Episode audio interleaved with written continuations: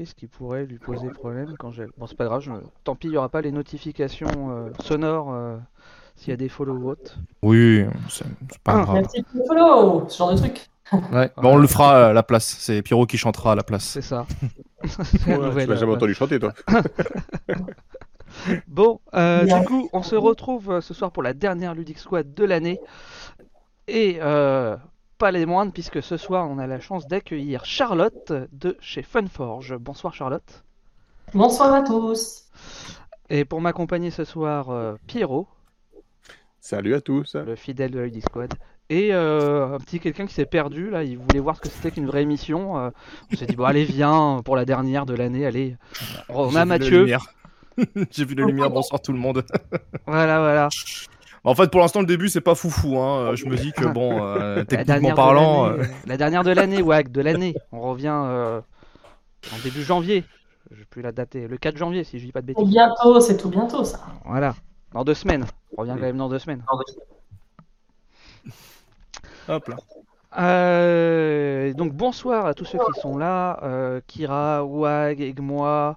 Euh, je sais pas qui c'est que j'ai vu passer d'autres, mais voilà. Bonsoir à tous. Bienvenue, installez-vous. Et euh, surtout, si vous avez des questions, n'hésitez pas. Quel tu vas voir que la Ludic Squad, c'est le top du top. Ah, eh. Oui, moi bah, qui le c'est dis, avec hein. moi. Ouais, non, mais c'est avec moi. Elle est, elle est corrompue. Il y a pas de. hein.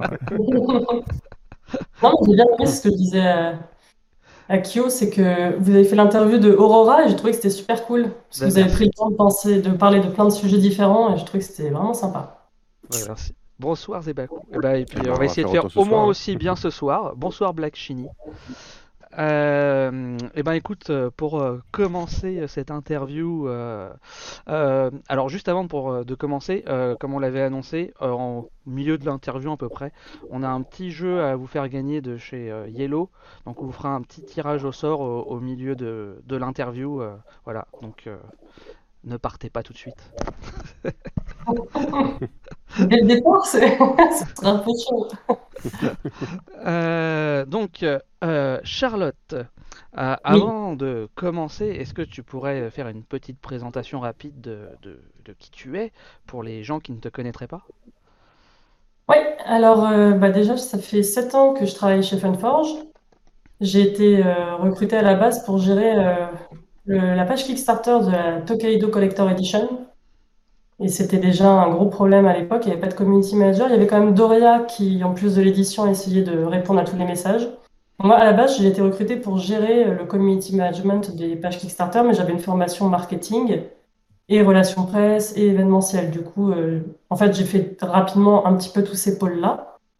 Et, euh, et là, en ce moment, tout ce qui me prend, ce qui me prend majoritairement de mon temps depuis toutes ces années, c'est les MP, tous les messages privés que l'on reçoit via les pages Kickstarter. Au total, ça nous fait à peu près 37 000 bakers qui sont concernés par les, campagnes Funforge. Et du coup, en fait, 37 000, la plupart sont dormants, mais régulièrement, c'est-à-dire quand même une petite portion de ces bakers-là régulièrement m'écrivent, donc tous les jours, ce qui fait que j'ai à peu près 300, 400 messages par jour, rien que sur les pages Kickstarter. Du coup, le problème, c'est que, comme vous avez peut-être suivi, on avait un peu redimensionné la boîte et on avait recruté une deuxième personne en interne pour être à temps plein avec moi sur la communication qui à l'époque était Mathilde. Elle est partie parce que le jeu de société la passionnait pas du tout, mais qu'elle avait fait un peu le tour de toutes les missions chez Funforge. Et après, on a essayé d'embaucher Antoine. Donc on l'a embauché, qui est le Dandy Meeple. Et à ce moment-là, malheureusement, il y a eu euh, le lancement de Far Cry et euh, l'annulation en catastrophe dès le lendemain de la campagne Kickstarter, ce qui fait que la boîte qu'on avait dimensionnée pour continuer à faire des Kickstarter, pour continuer à Enfin, pour réussir à mieux gérer le flux de messages que je recevais moi toute seule, bah, on a dû se séparer de ce nouvel élément et euh, je me suis retrouvée à nouveau toute seule pour gérer tous ces messages-là. Donc globalement, je gère surtout toutes les problématiques euh, en message privé sur la page caisse pour gérer les problèmes de livraison, les changements d'adresse et euh, tout ce qui est euh, message privé sur les réseaux sociaux. Et puis je fais toutes les publications, les textes que vous pouvez voir sur euh, Twitter, Instagram, Facebook, c'est moi qui les fais. Et c'est moi qui organise des salons. Donc je fais vraiment un petit peu de tout. Je fais du playtest aussi en interne. Chez Funforge, on fait vraiment de tout. C'est, tout le monde fait de tout et il faut être hyper réactif et très polyvalent. Ok. Alors, euh, avant d'attaquer euh, les questions vraiment sur, euh, sur Funforge à proprement parler, si je puis dire, est- est-ce que tu te prédestinais à ce, métier-là? Est-ce que c'est venu par une opportunité? Enfin, voilà, est-ce que c'était une envie? Bah, c'était une envie depuis le départ. Moi, j'ai découvert le jeu de société et notamment le jeu de rôle à 16 ans et ça a été un- une révélation euh, énorme. Et je me suis dit, je veux travailler soit dans le jeu vidéo, soit dans le jeu de société. Et euh, en fait, j'ai fait mon stage chez Matago à l'époque où Matago, c'était même pas un salarié, c'était Hicham dans une cave. Et moi, j'étais sa stagiaire pendant six mois. Juste après, il y a eu euh, au même poste de stagiaire Doria, qui a aussi fait son stage euh, là-bas, qui ensuite a rejoint Funforge avant que je rejoigne Funforge. Mais en faisant mon stage chez Matago, je faisais la communication du jeu de rôle Cendre, c'est du post-apocalyptique. Je ne sais pas si certains connaissent. Et moi, j'adorais euh, cet univers. Et en fait, je suis allée chez Matago et j'ai postulé chez Matago à la base pour faire la promo du, de jeu de rôle. mhm. Et euh, même si je jouais aux jeux de société avec mes copains depuis mes 16 ans, je me suis dit, je veux vraiment bosser dans, ce, dans le secteur de l'édition, j'adore ça. J'ai fini mon stage chez, bah, du coup, chez Matago. Je pouvais y rester, mais c'était dans des conditions qui étaient pas très intéressantes, on va dire. Et j'ai fait un autre stage de 6 mois et qui est devenu un stage de 9 mois chez Ubisoft. Et j'ai détesté ce que j'ai découvert du milieu du jeu vidéo. Ah bah, Alors, surtout chez Ubisoft. Bah, en fait, ça dépend. Ubisoft, c'est génial pour ça. Dans certains secteurs du jeu vidéo, euh, ça peut être génial, mais en sales, donc tout ce qui est vente commerciale et marketing, c'est atroce. C'est très pressurisant. En tout cas, ça l'était à l'époque. Bon, j'avais euh, 26 ans, donc c'était. Non, 24 ans. Donc c'était il y a un, un certain nombre d'années. C'était il y a 11 ans. Et euh, j'ai détesté. Mais par contre, j'ai tout appris chez eux. En 9 mois de temps, j'ai appris à gérer de l'événementiel, à travailler avec des deadlines très très courtes. J'ai vraiment appris mon métier là-bas, mais j'ai détesté humainement ce que j'y ai vu. Et je me suis dit, je je veux veux pas rester sur cet échec-là. Du coup, je vais travailler ailleurs. Et j'ai rejoint une agence de communication qui s'appelait l'agence Hopscotch à l'époque et qui avait pour client Activision. Je me suis dit, bah, c'est l'occasion d'aller voir le jeu vidéo. Alors, évidemment, c'est un gros, c'est un, un gros, euh, un gros du secteur. Mais je voulais quand même essayer de voir si c'était partout pareil au niveau des grosses boîtes de jeux vidéo. Et c'était pire que qu'Ubisoft. Donc en tout cas, euh, ça m'a appris plein de choses. hein. C'est des expériences très fortes et très intenses. Mais je me suis dit que je voulais plus du tout euh, bosser, en tout cas dans le jeu vidéo de, de masse comme ça, avec beaucoup de pression sur les épaules, à travailler 7 jours sur 7, à être corvéable à, merci. Et du coup, bah voilà, j'ai décidé de. Après ça, j'ai décidé de me mettre en freelance parce que je voulais plus bosser pour, euh, pour des grosses boîtes. J'avais besoin de me poser, enfin de réfléchir. Et à la base, bah, je voulais être journaliste. Et, euh, journaliste euh, jeux vidéo ou jeux de société. Donc du coup, je me suis mise à mon compte et je faisais à la fois des articles pour Ravage Magazine, que vous connaissez peut-être, Hmm. Oui. avec Olivier qui est le rédacteur en chef. Je faisais des articles pour Geek Magazine, qui depuis a été repris par un autre rédacteur en chef, qui s'appelle également Olivier. Et je travaillais pour Ça m'intéresse Histoire, le magazine papier de vulgarisation sur euh, des grandes thématiques de l'histoire. Et en plus, j'étais community manager pour Hachette sur la gamme de livres plutôt euh, livres geek, gastrono-geek, je ne sais pas si vous connaissez. Oui. Ce sont des livres de cuisine inspirés de culture de l'imaginaire. Et je faisais la promotion d'autres livres de cuisine pendant euh, deux ans et demi. Et après, je me suis dit, j'ai envie de revenir dans le milieu du jeu à temps plein, de ne pas travailler toute seule. Je commençais à en avoir un petit peu marre. Et du coup, Philippe m'a contacté en disant, bah, j'ai vu que tu faisais la communication sur des univers geeks. Est-ce que ça t'intéresserait de venir chez nous? Et du coup, c'est comme ça que j'ai rejoint euh, Funforge. Ok. Ok. Donc, j'ai Ah, toujours bien. voulu travailler dans, dans ce milieu-là, en tout cas. Bah, c'est cool. Il y a- il y a Wack qui nous fait Mais était-ce une envie de jeunesse de répondre à des MP énervés de Mathieu qui a eu son all-in avec ses heures de retard? Non, mais en fait, ce qui est dommage, c'est que cette partie-là, je sais qu'elle est horrible pour les clients parce que les Kickstarter, c'est vraiment un cauchemar et c'est pas la partie la plus sympa, mais c'est la partie nécessaire. Après, c'est vrai que j'arrive pas à, répondre à tout parce que j'ai beaucoup de boulot. C'est Funchurch, c'est une, une start-up en fait. On est tout petit et euh, quoi qu'il en soit, faut répondre quand on peut. Parfois, j'ai pas le temps de répondre. Je gère que les urgences et il y a plein de messages qui sont des messages sans question. On me pose pas de questions ou qui me parlent pas d'un colis perdu ou des choses comme ça. Donc du coup, je vais plutôt me recentrer sur les relations presse, la distribution boutique, la promotion de nos jeux qui sortent en boutique et qui sont uniquement disponibles en boutique. Il faut que les gens puissent en parler, il faut que les gens puissent recevoir leur boîte, il faut faire des posts sur les réseaux sociaux, il faut faire l'événementiel. Et tout ça, du coup, ça passe forcément en priorité quand euh, il y a des choses qui sont bloquées au niveau du Kickstarter. Mais après, que les gens soient énervés, franchement, euh, je comprends. Je comprends parce que à aucun moment c'est le but qu'on livre les gens en retard, à aucun moment c'est le but que je puisse pas répondre aux messages, que les gens attendent des détails que je peux pas leur donner, soit parce que j'ai pas le temps de répondre, soit parce que je n'ai pas le droit de donner des informations, parce qu'elles sont confidentielles, parce qu'il y a des chiffres qui sont, qui sont compliqués. Il y a des choses que qu'il faudrait dire, je pense, mais après. euh, Bah, euh, je, te sont ca- les- je te cache pas qu'ici on veut du spoil. hein. c'est une obligation. hein. C'est- Des exclus. Des exclus, des exclus. de l'exclu. hein, c'est euh, voilà. C'est l'intérêt des émissions aussi. hein. Mais euh, pour Monumental, en fait, on nous reproche vachement là en ce moment de ne pas proposer aux gens de, de donner ou de payer le, le complément qu'il faudrait pour livrer tous les pledges tout de suite. Sauf que les, la plupart des gens enfin, ne se rendent pas compte, et ça on devrait le dire, je pense, euh, peut-être par exemple dans la prochaine update, on ne parle pas d'une une augmentation de 20 ou 25 euros par pledge pour un pledge de base, hein, sans les extensions. Avec les augmentations qu'il y a eu depuis qu'on a eu le retard et qui s'est accumulé au fur et à mesure des années, donc là on a un an et demi de retard, je crois, de mémoire, je sais plus, Mhm. ce ne serait pas 25 euros qu'il faut rajouter par pledge. Ce serait largement plus et on ne veut pas se dire que le dernier Kickstarter qu'on va livrer, on va se prendre des shitstorms en disant vous nous aviez promis que vous ne demanderiez pas d'argent et au final vous nous en demandez et en plus c'est 45 balles minimum par pledge pour un pledge de base. Imaginez pour le reste, franchement.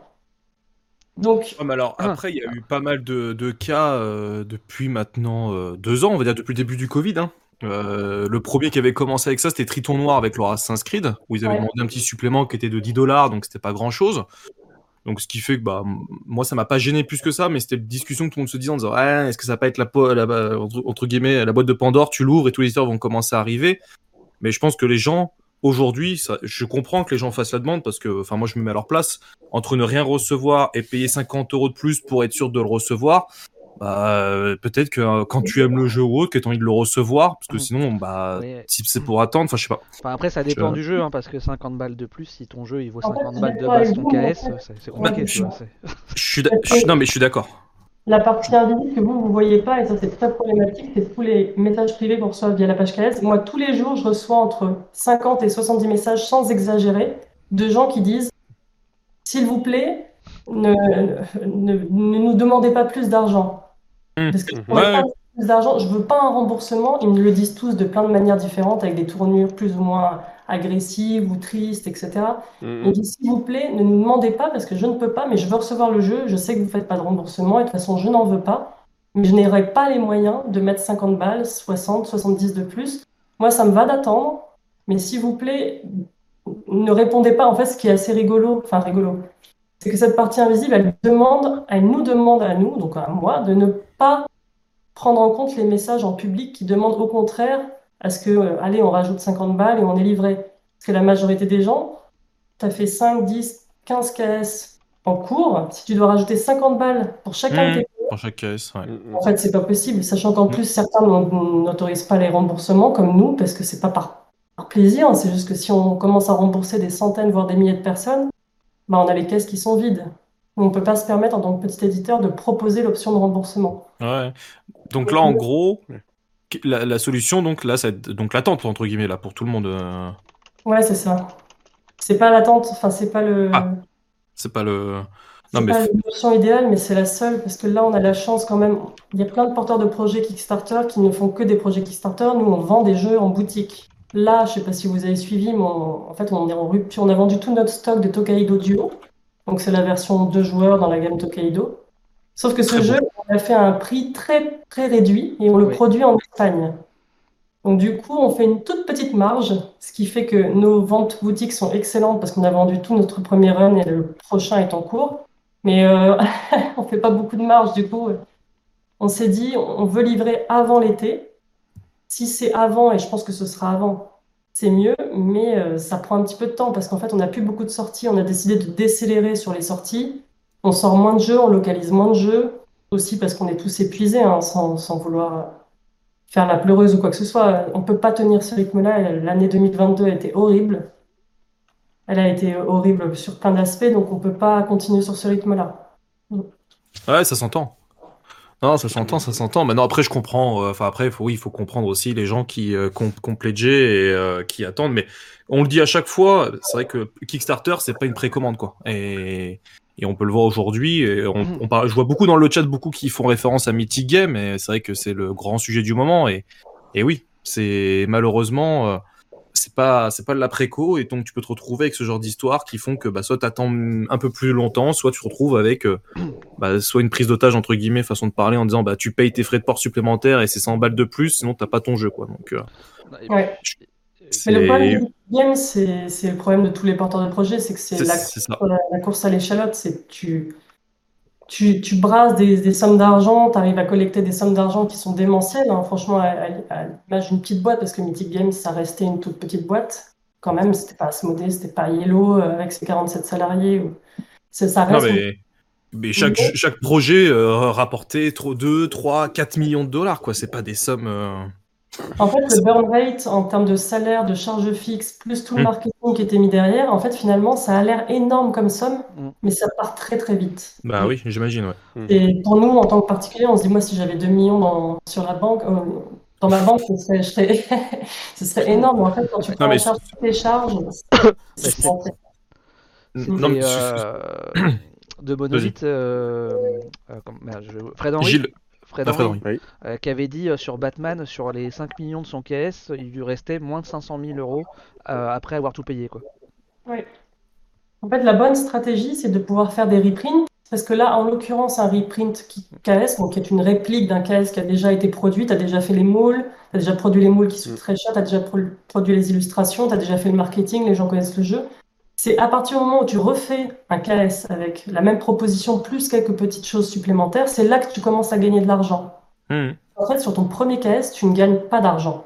Ou très très peu par rapport à tous les moyens que tu as mis, par rapport au fait que tu es connecté en permanence, que tu es tout le temps en train de répondre aux gens. Pendant ce temps-là, tu ne vends pas en boutique. En fait, euh, c'est c'est une, une, énorme rentrée d'argent à un moment T, et puis après, tu n'as plus rien tu n'as que des sorties d'argent et des charges fixes qui, elles, sont nécessaires, mmh. que tu es obligé de payer tous les mois. Donc Kickstarter, c'est vrai que c'est un modèle qui est très très dangereux si tu n'as pas une autre source de revenus euh, à côté. Nous, on a la chance de faire de la distrib et d'être un éditeur traditionnel. Sinon, très honnêtement, hein, on serait mort depuis longtemps. Ça, euh, en fait, ce qui arrive à plein de gens, c'est que ils ont des problèmes avec KS, les, frais sont devenus démentiels. Un container, c'était, il n'y a pas si longtemps, pendant le Covid, c'était 27 000 dollars. Oui.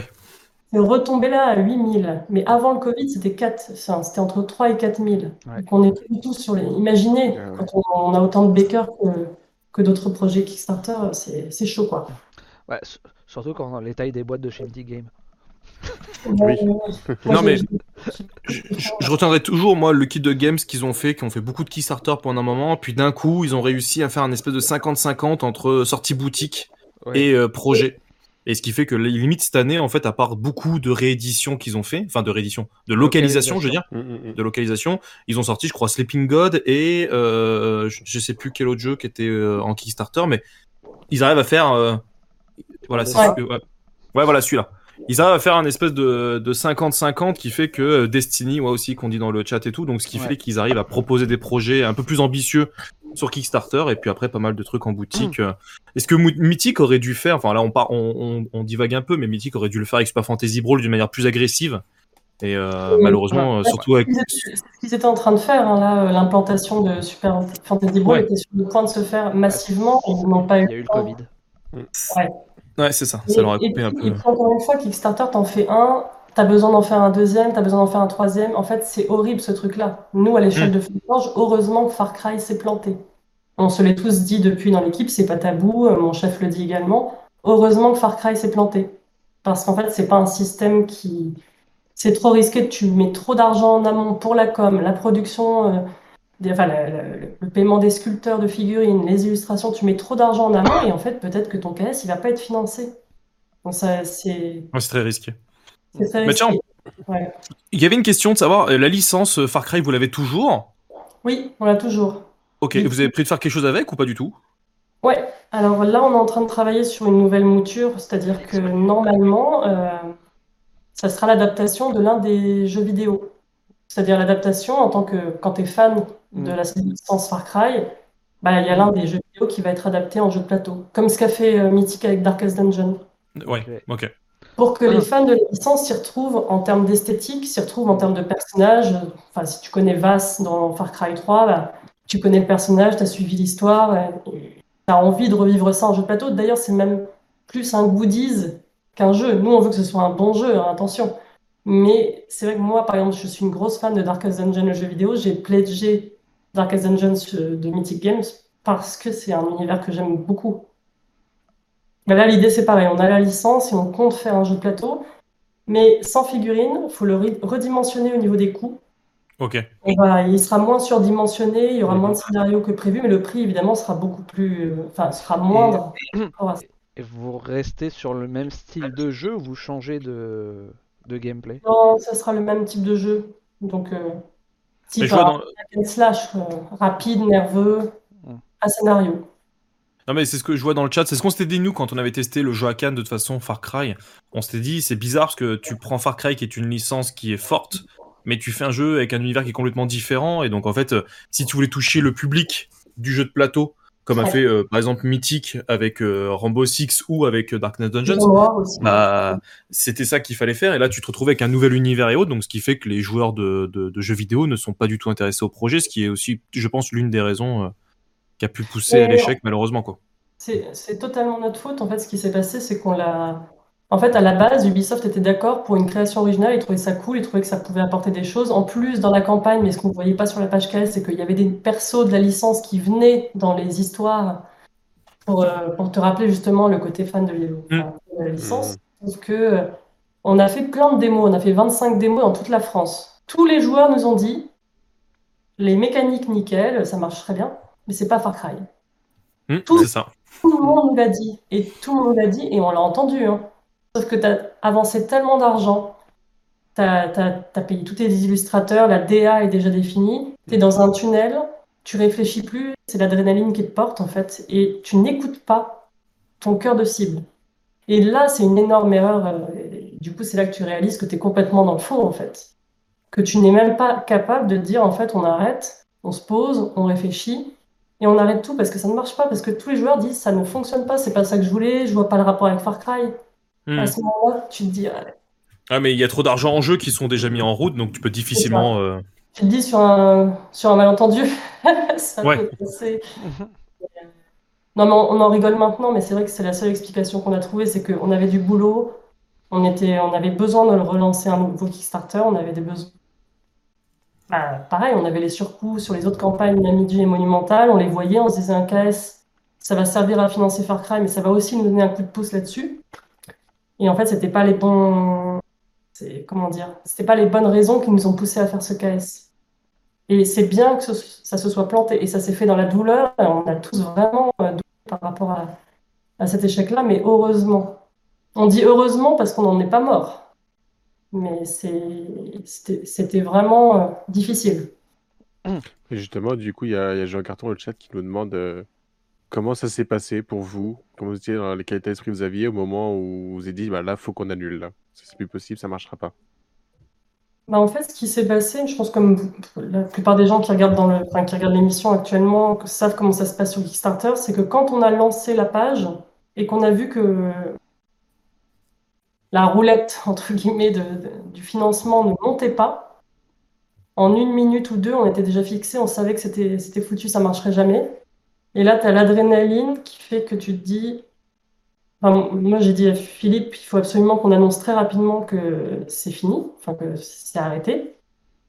Alors, sur le moment, c'est un choc pour tout le monde, tout le monde accuse le choc, et en même temps, on s'y attendait tous. Donc, c'était assez particulier, c'était un feeling très particulier. Personne n'a dormi de la nuit, on est resté sur nos écrans à chatter euh, toute la nuit, donc ça s'est fait vraiment dans la douleur.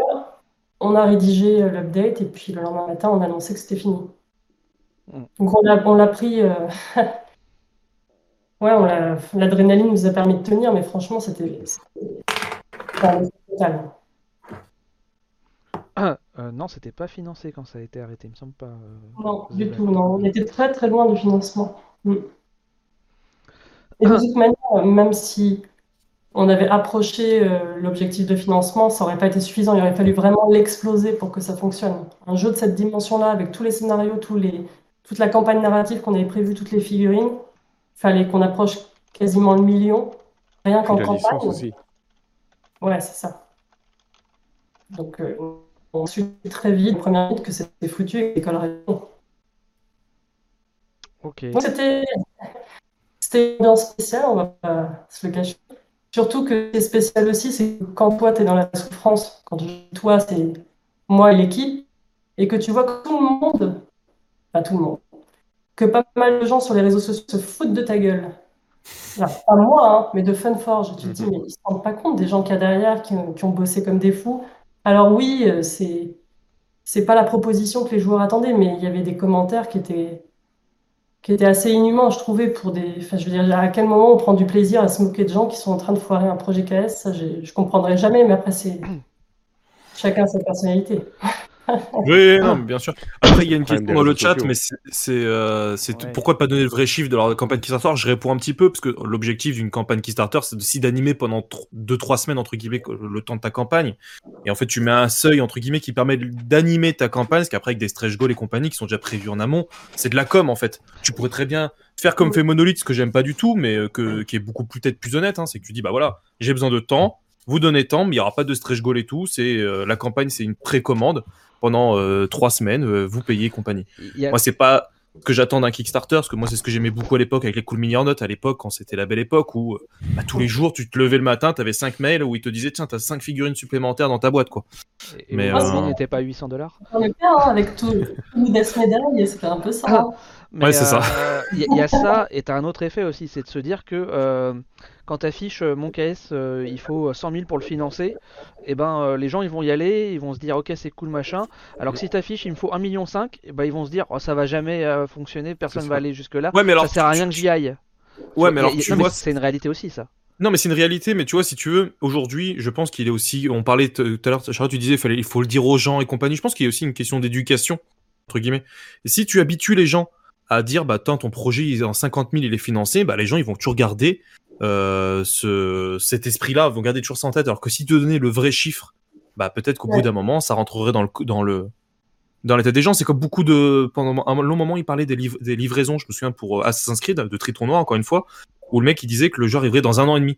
Bah, J'avais beaucoup de gars dans les commentaires qui disaient ouais un an et demi c'est trop long et compagnie ça m'intéresse pas mais en fait limite tu préfères dire livraison dans trois semaines pour que les gens se disent ah dans trois semaines c'est super pour après te dire ah bah en fait non il va y avoir un an de délai pour après tu vas gueuler en disant ouais t'as un an de délai Bah t'avais dit ouais. trois semaines bah, C'est- faux cul, mais malheureusement c'est le truc qui fait que ça fonctionne et que sinon ça fonctionne pas quoi. C'est- bah ouais mais c'est Il faut c'est- trouver le juste équilibre. Nous, à chaque fois qu'on a donné des, des dates de, des estimées, n'est-ce pas? Estimées. Et Ouais. non réelles, finalement. Eh ben, on y croyait vraiment. Et à chaque fois, on se dit, en fait, le truc, c'est que nous, on est plus des créatifs que des, que des managers de projet. Parce que on, on teste des protos, on reçoit des samples, on améliore le matériel. Hmm. Et on se dit, ça va être mieux, on va faire ci, on va faire ça, etc. Entre-temps, tu rates des slots, soit de production, soit de shipping. Hmm. Et puis, c'est comme ça que tu te dis, ah, ça va être mieux pour les joueurs, etc. Et en fait, euh, ça, ça Ouais. peut... après, t'as le Covid qui arrive, et Hmm. puis bam, c'est foutu. Alors, de toute façon, euh, même dans n'importe quel truc, hein, les projets c'est toujours pareil, hein, même dans les jeux vidéo, dans le, enfin même dans un uni- dans l'univers informatique de manière générale ou autre, ça a très très Ouais. souvent du retard et malgré le fait que les gens ils aient l'expérience et tout ça, euh, bah, il arrive toujours des aléas qui font que. Ouais, ça a l'air bizarre de l'extérieur et tout le monde me dit mais pourquoi? Effectivement, j'ai souvent mais pourquoi tous les porteurs de projets KS sont en retard, à part quelques exceptions près euh, qui se comptent sur les doigts de main. Je dis mais c'est parce que t'as pas euh, c'est t'as, t'as plein de trucs à penser, tu, tu as envie d'optimiser ton, produit au maximum et tu te dis que t'as un petit peu de temps, ah, tu te dis que t'as encore six mois, t'as encore trois mois, ça commence, ah, puis là tu commences à t'occuper réellement de ce qu'il faut faire et puis il y a du retard et il y a des petites choses de la vie qui font que tu réalises que c'est plus cher à produire, tu réalises que c'est plus cher à shipper. Tu demandes des devis à droite à gauche, certains te répondent pas tout de suite, il y a plein de problématiques. Mais ça, c'est. Je pense que les projets, les porteurs KS d'aujourd'hui, ils savent exactement ce qu'il faut faire et ne pas faire. Mm. Et même en sachant ça, vu la guerre en Ukraine et tout ce qui se passe dans le monde actuel, euh, le bois, le, enfin, voilà, le coût des matières premières, tu sais jamais vraiment si tu peux, si tu peux encore projet des, enfin, si tu peux encore, si tu peux livrer ton projet. Hmm. Mais c'est chaud. Moi, je back beaucoup sur Kickstarter et, Et, euh, je sais pas mais bon, du coup, enfin, on a beaucoup répondu avec Mathieu, mais du coup, est-ce que, enfin, est-ce que tu confirmes, infirmes ce qu'on a dit avec Mathieu, et est-ce qu'il y a d'autres raisons qui font que euh, le montant affiché n'est rarement le montant réellement attendu? Bah, normalement, euh, le montant est assez bas, en effet. C'est pas du tout le montant euh, dont l'éditeur a besoin ou le porteur de projet a besoin pour financer son projet. Le but, c'est que ça soit vite atteint pour que après tu débloques plein de stretch. Et c'est ça qui donne envie aux gens, en fait. Ils se disent, ah, c'est financé, c'est cool. Par contre, le prochain stretch goal, c'est ça. Je vais en parler à mes potes. Je vais faire tourner l'info parce que du coup, on aimerait trop avoir un nouveau scénario, un nouveau personnage, etc. Donc, le but, c'est que le palier de financement soit bas pour donner l'illusion que, en fait, en dépassant ce montant-là, tu vas avoir plein de cadeaux en plus offerts qui ne sont absolument pas des cadeaux en plus offerts. C'est juste du. C'est en fait, c'est de l'entertainment, c'est du. Waouh! Mais tout ça, c'est Oui. déjà budgété. hein. C'est tu, Oui, tu vides la boîte de base pour euh, euh, remettre tes figurines. euh. Alors, c- c'est vrai dans 99% des cas, on va dire. Après, j'ai quand même déjà eu vu quelques KS où ils te proposent de genre du euh, de l'amélioration graphique. Et si pour le coup, si vraiment ça atteint pas, bah tu l'as pas l'amélioration graphique. Ouais, mais c'est pas la majorité. Comme Non, non, c'est pour ça. Je te dis, c'est une minorité. Mais il existe quand même parfois encore de vrais stretch goals.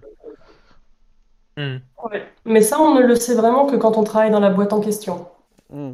Et que même s'ils te disent, euh, ils peuvent te raconter, en fait, les gens peuvent te raconter ce qu'ils veulent. Au final, tu sais pas vraiment ce qui se passe à l'intérieur de la boîte. Hmm.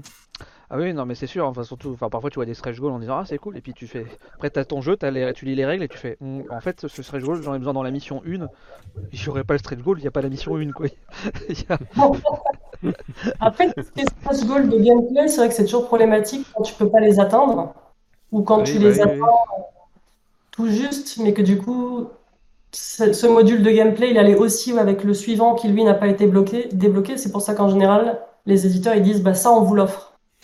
Vous l'avez pas débloqué, mais on vous l'offre parce que c'est du gameplay et ça va bien avec les deux autres modules de gameplay que vous avez Mhm. débloqués avant. Pareil, le mode solo, c'est toujours ah si on atteint tel montant, on vous débloque un mode solo. Le mode solo il est déjà développé. Bah oui. Bon, depuis longtemps. Bah, Alors, il y en a certains, je sais, pour le coup, pour avoir parlé avec euh, un mec qui fait du KS, ils l'avaient pas du tout développé le mode solo.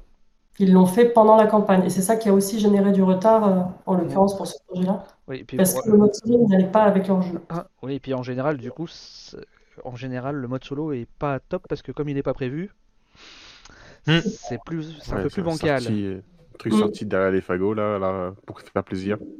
Mais c'est comme les jeux, on te dit ça se joue à partir de deux. Mais en fait, c'est pas intéressant et tu ne trouves pas le sel de ce jeu-là à deux joueurs. Il faut être minimum 3, 4, voire plus. Ouais. Mais tu es obligé en termes de marketing et de positionnement de dire il se joue à partir de deux, il se joue même tout seul, alors qu'il n'est pas forcément adapté. Moi, je joue à beaucoup de jeux solo. Tu sens quand les modes solo, ils ont été implémentés de force pour dire hey, ça se joue de 1 à 6.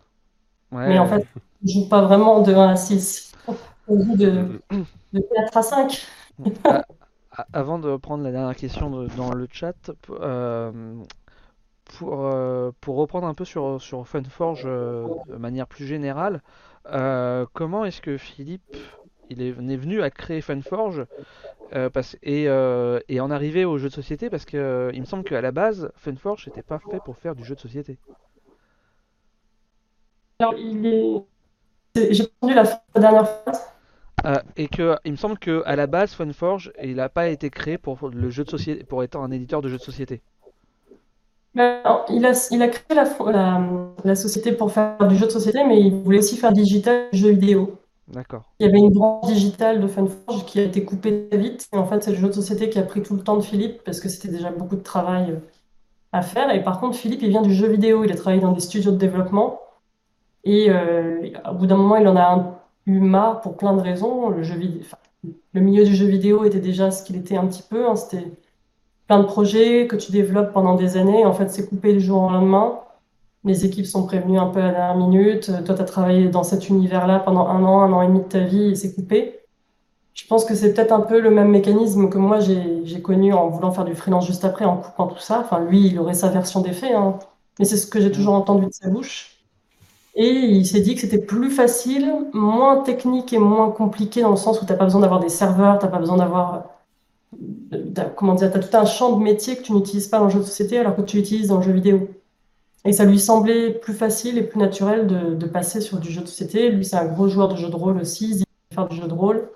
Et c'est comme ça qu'il a commencé à, à, faire un jeu, deux jeux, trois jeux, etc. Et puis, ça fait euh, depuis 2008, hein, ça fait un bail. Euh, et du coup, bah, du coup, en fait, il revient quand même un peu dans l'univers jeu vidéo, puisque vous avez adapté euh, Tokaido euh, en version dématérialisée. Alors, c'est pas du Mm. jeu vidéo en tant que tel, hein, mais Là, c'est un jeu vidéo, c'est pas un portage comme, c'est pas un plateau tel quel de Tokaido, c'est vraiment du jeu vidéo. C'est, pour le coup, c'est un jeu vidéo, en l'occurrence. C'est, c'est en 3D, parce qu'il y a l'animation des personnages. Ouais, on a un codeur et un développeur en interne. Il ne fait que ça. Et il est d'ailleurs, euh, il devrait sortir la première extension Crossroads euh, prochainement. Le truc, c'est que comme chez Funforge, tout le monde fait de tout. Thomas, il a beaucoup, beaucoup participé au playtest de Monumental pour faire les réglages, les débugages avec moi, Claude et puis l'auteur. Ce qui fait que comme on fait jamais totalement tout le temps notre métier et qu'on fait aussi plein de petites choses à côté, par rapport à des besoins immédiats, euh, il n'a pas eu le temps encore de sortir la première extension. Il me dit c'est une frustration, j'ai envie de la sortir, j'ai hâte que ça se fasse. Et du coup, on fait aussi du jeu vidéo, mais on n'a qu'un seul jeu vidéo. Et l'idée, ce serait d'avoir idéalement la version jeu vidéo aussi de Namiji, de Tokaido Duo, et de vraiment développer ça en interne sans que ce soit des portages. Ça n'empêche pas qu'il y ait des portages sur Tabletop Simulator ou Board Game Arena, mais euh, il aimerait bien, mais il est tout seul. Hmm. Et le Et problème, de c'est que Monumental un jour? Oh ouais, putain. Eh, monumental en jeu vidéo, moi j'achète direct. hein. Ah, ça, Il y a c'est. beaucoup de c'est- qui s'appelle, c'est clair. Bah, déjà, rien que, rien que pour la mise en place, déjà rien que ça. Euh, Je veux dire qu'en plus, euh, tout ce bazar euh, de- du plateau, là, à la base, il n'existait même pas, c'était juste un jeu de cartes. Et nous, grands fous, on a dit, hey, mais ce serait cool si on pouvait faire de la conquête aussi, et on va implémenter un plateau. Et c'est nous, en fait, c'est le studio Funforge, enfin, Funforge, qui a développé la partie conquête et civilisation que Mathieu n'avait pas prévu au départ. Donc du coup, ce, ben, voilà, le fait que vous ayez un jeu maintenant qui prend de la place avec des figurines ou des tokens d'ailleurs, c'est grâce à nous. Ah bah, Grâce ou à cause, je sais pas. Ah, bravo. Il n'y avait, pas une versi- il y avait pas une version full, euh, full euh, jeu de cartes qui était prévue en plus de celle-ci C'est prévu, ouais. Ok. C'est prévu, mais on veut pas. Fait, on veut pas, comment dire. euh, Là, on va livrer les bakers de Monumental et seulement après, on rendra disponible la, la version boutique de Monumental, c'est-à-dire la version avec des tokens. Il n'y aura pas la version avec les figurines. C'était le deal qu'on avait fait avec Mm. les, les bakers. Et seulement après, on sortira la version jeu de cartes. Ok. Parce qu'on veut pas que les deux se. Oui, ça marche dessus. euh, Ouais. Mais ça Mais veut dire qu'entre guillemets, train de- le, le jeu de cartes est déjà prévu et ça évite que ça marche sur l'autre. Et puis euh, peut-être que les gens râlent, entre guillemets, dire on sort un nouveau jeu monumental et on n'a pas encore le nôtre, quoi. Ouais, oui, bah oui. Oui, non, mais nous, on veut pas, on veut pas de plus de problèmes que. Non. Bah, ça, ça- ça a l'air de passionner le sujet KS. Euh, dans le chat, il y a quelqu'un qui dit euh, On est d'accord KS, c'est pas des précos.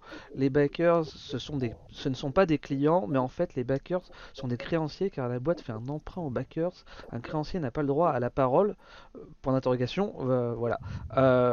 Ouais, enfin, je vais te laisser répondre. Alors, mais pour moi, pas- déjà, t'es pas un créancier, mais tu serais plus un producteur à la rigueur. Mais Oui, et puis euh, y- voilà, il y a pas de. Normalement, tu supportes un projet, enfin, tu. Comment on dit en français? Tu soutiens un projet, mais normalement, t'es- a priori, le concept même du financement participatif, c'est que tu donnes un petit peu ton argent en espérant que le projet voit le jour, mais t'es une- pas un créancier, t'es pas une banque, t'es pas quelqu'un à quoi, à qui on doit quoi que ce soit, normalement, à la base. Évidemment, l'idée, c'est c'est que ce soit un cercle vertueux.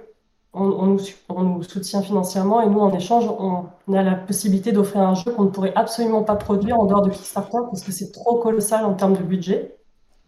Mais euh, je pense que c'est là que Kickstarter a commencé à aller mal, c'est quand les gens ont dit c'est notre argent, vous, vous utilisez notre argent, c'est du vol, vous, vous abusez de nous. Là, je trouve que c'est pas du tout la bonne politique et la bonne posture à adopter. Donc, quand on donne de l'argent à des produits KS, il y en a qui n'ont pas été livrés, les éditeurs sont morts. bah, à aucun moment j'ai râlé ou j'ai demandé à être remboursé. Je savais quels étaient les risques. Oui, ça, Euh. Et puis les gens ont le droit de dire ce qu'ils pensent et ils ont le droit de participer au projet. Nous, le jeu a jamais été final. Il a toujours bougé entre la page Kickstarter et la version finale du jeu qui a été produite ou qui va être produite. C'est jamais exactement le jeu qui est sur la page 4, c'est beaucoup mieux. C'est c'est mieux produit, c'est mieux illustré, c'est plus riche en contenu. C'est toujours beaucoup mieux que ce qu'on a proposé. Donc à aucun moment on, voilà, on abuserait ou on considérait que les gens sont juste des porte-monnaies ou quoi que ce soit. Bah, après, si on reprend l'origine, enfin, enfin, je sais pas, enfin, je sais pas quel est le plus vieux euh, Kickstarter ou autre. Moi, le premier que j'ai connu, c'était My Major Company.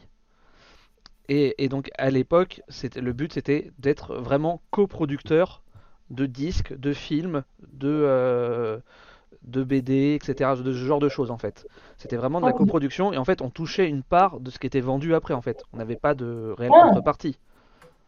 À l'origine, c'était comme ça. hein. Enfin, My Major Company, en tout cas, à l'origine, c'était comme ça. Ok. Mm. Par exemple, il y avait eu, euh, enfin l'un des plus connus, euh, c'était euh, Grégoire, euh, le toi plus moi machin plus tous ceux, euh, Mhm. etc. Là. Tous ceux qui le veulent, ouais. Ouais. Et ben ça, ça a été passé sur My Major et en fait, il y a eu, du coup, il a eu, euh, je vais dire une bêtise, euh, 1200 coproducteurs et qui touchaient un, un pouillème de chaque vente de disque après en fait du coup. Ok. Mais dans tous les cas, je pense que ces gens-là, ils l'ont pas fait par appât du gain. Ils l'ont fait pour soutenir Oui, un pour projet. soutenir. Oui, oui, je suis d'accord. Mais voilà, mais c'était pas, c'était pas du tout le même système que ce qu'on a connaît KS maintenant en fait quoi. Ouais. Après, ça dépend parce que nous, c'est quand même pas un- le jeu de société, c'est un secteur où tu as une production physique, Mm. alors que tout ce qui est vidéo, cinéma, etc., c'est une production artistique visuelle euh, Oui. que toi, tu peux. C'est un peu différent comme. euh, Hmm. Ouais, ça aurait pu Ouais. être, euh, vous me participez au financement, je vous envoie un album. Hein. Soit ça aurait pu être pareil aussi. Ouais. Mais voilà. Ils ont été malins et ils se sont dit ça va coûter trop cher.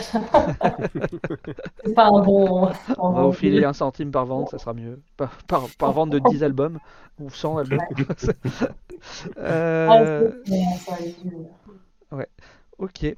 Euh, je vois beaucoup de questions à propos de Nemesis Lockdown. Ouais, euh, sur, effectivement. J'ai justement des nouvelles. Ah, ça intéresse bonnes beaucoup Pierrot, ça. Ah, écoute, moi j'ai déjà reçu, donc ça va, mais ceux qui n'ont pas baqué, c'est sûr qu'ils ont beaucoup de questions. J'ai vu Tigurus qui a demandé, Black Shiny qui sont inquiets de savoir quand est-ce que ça va arriver.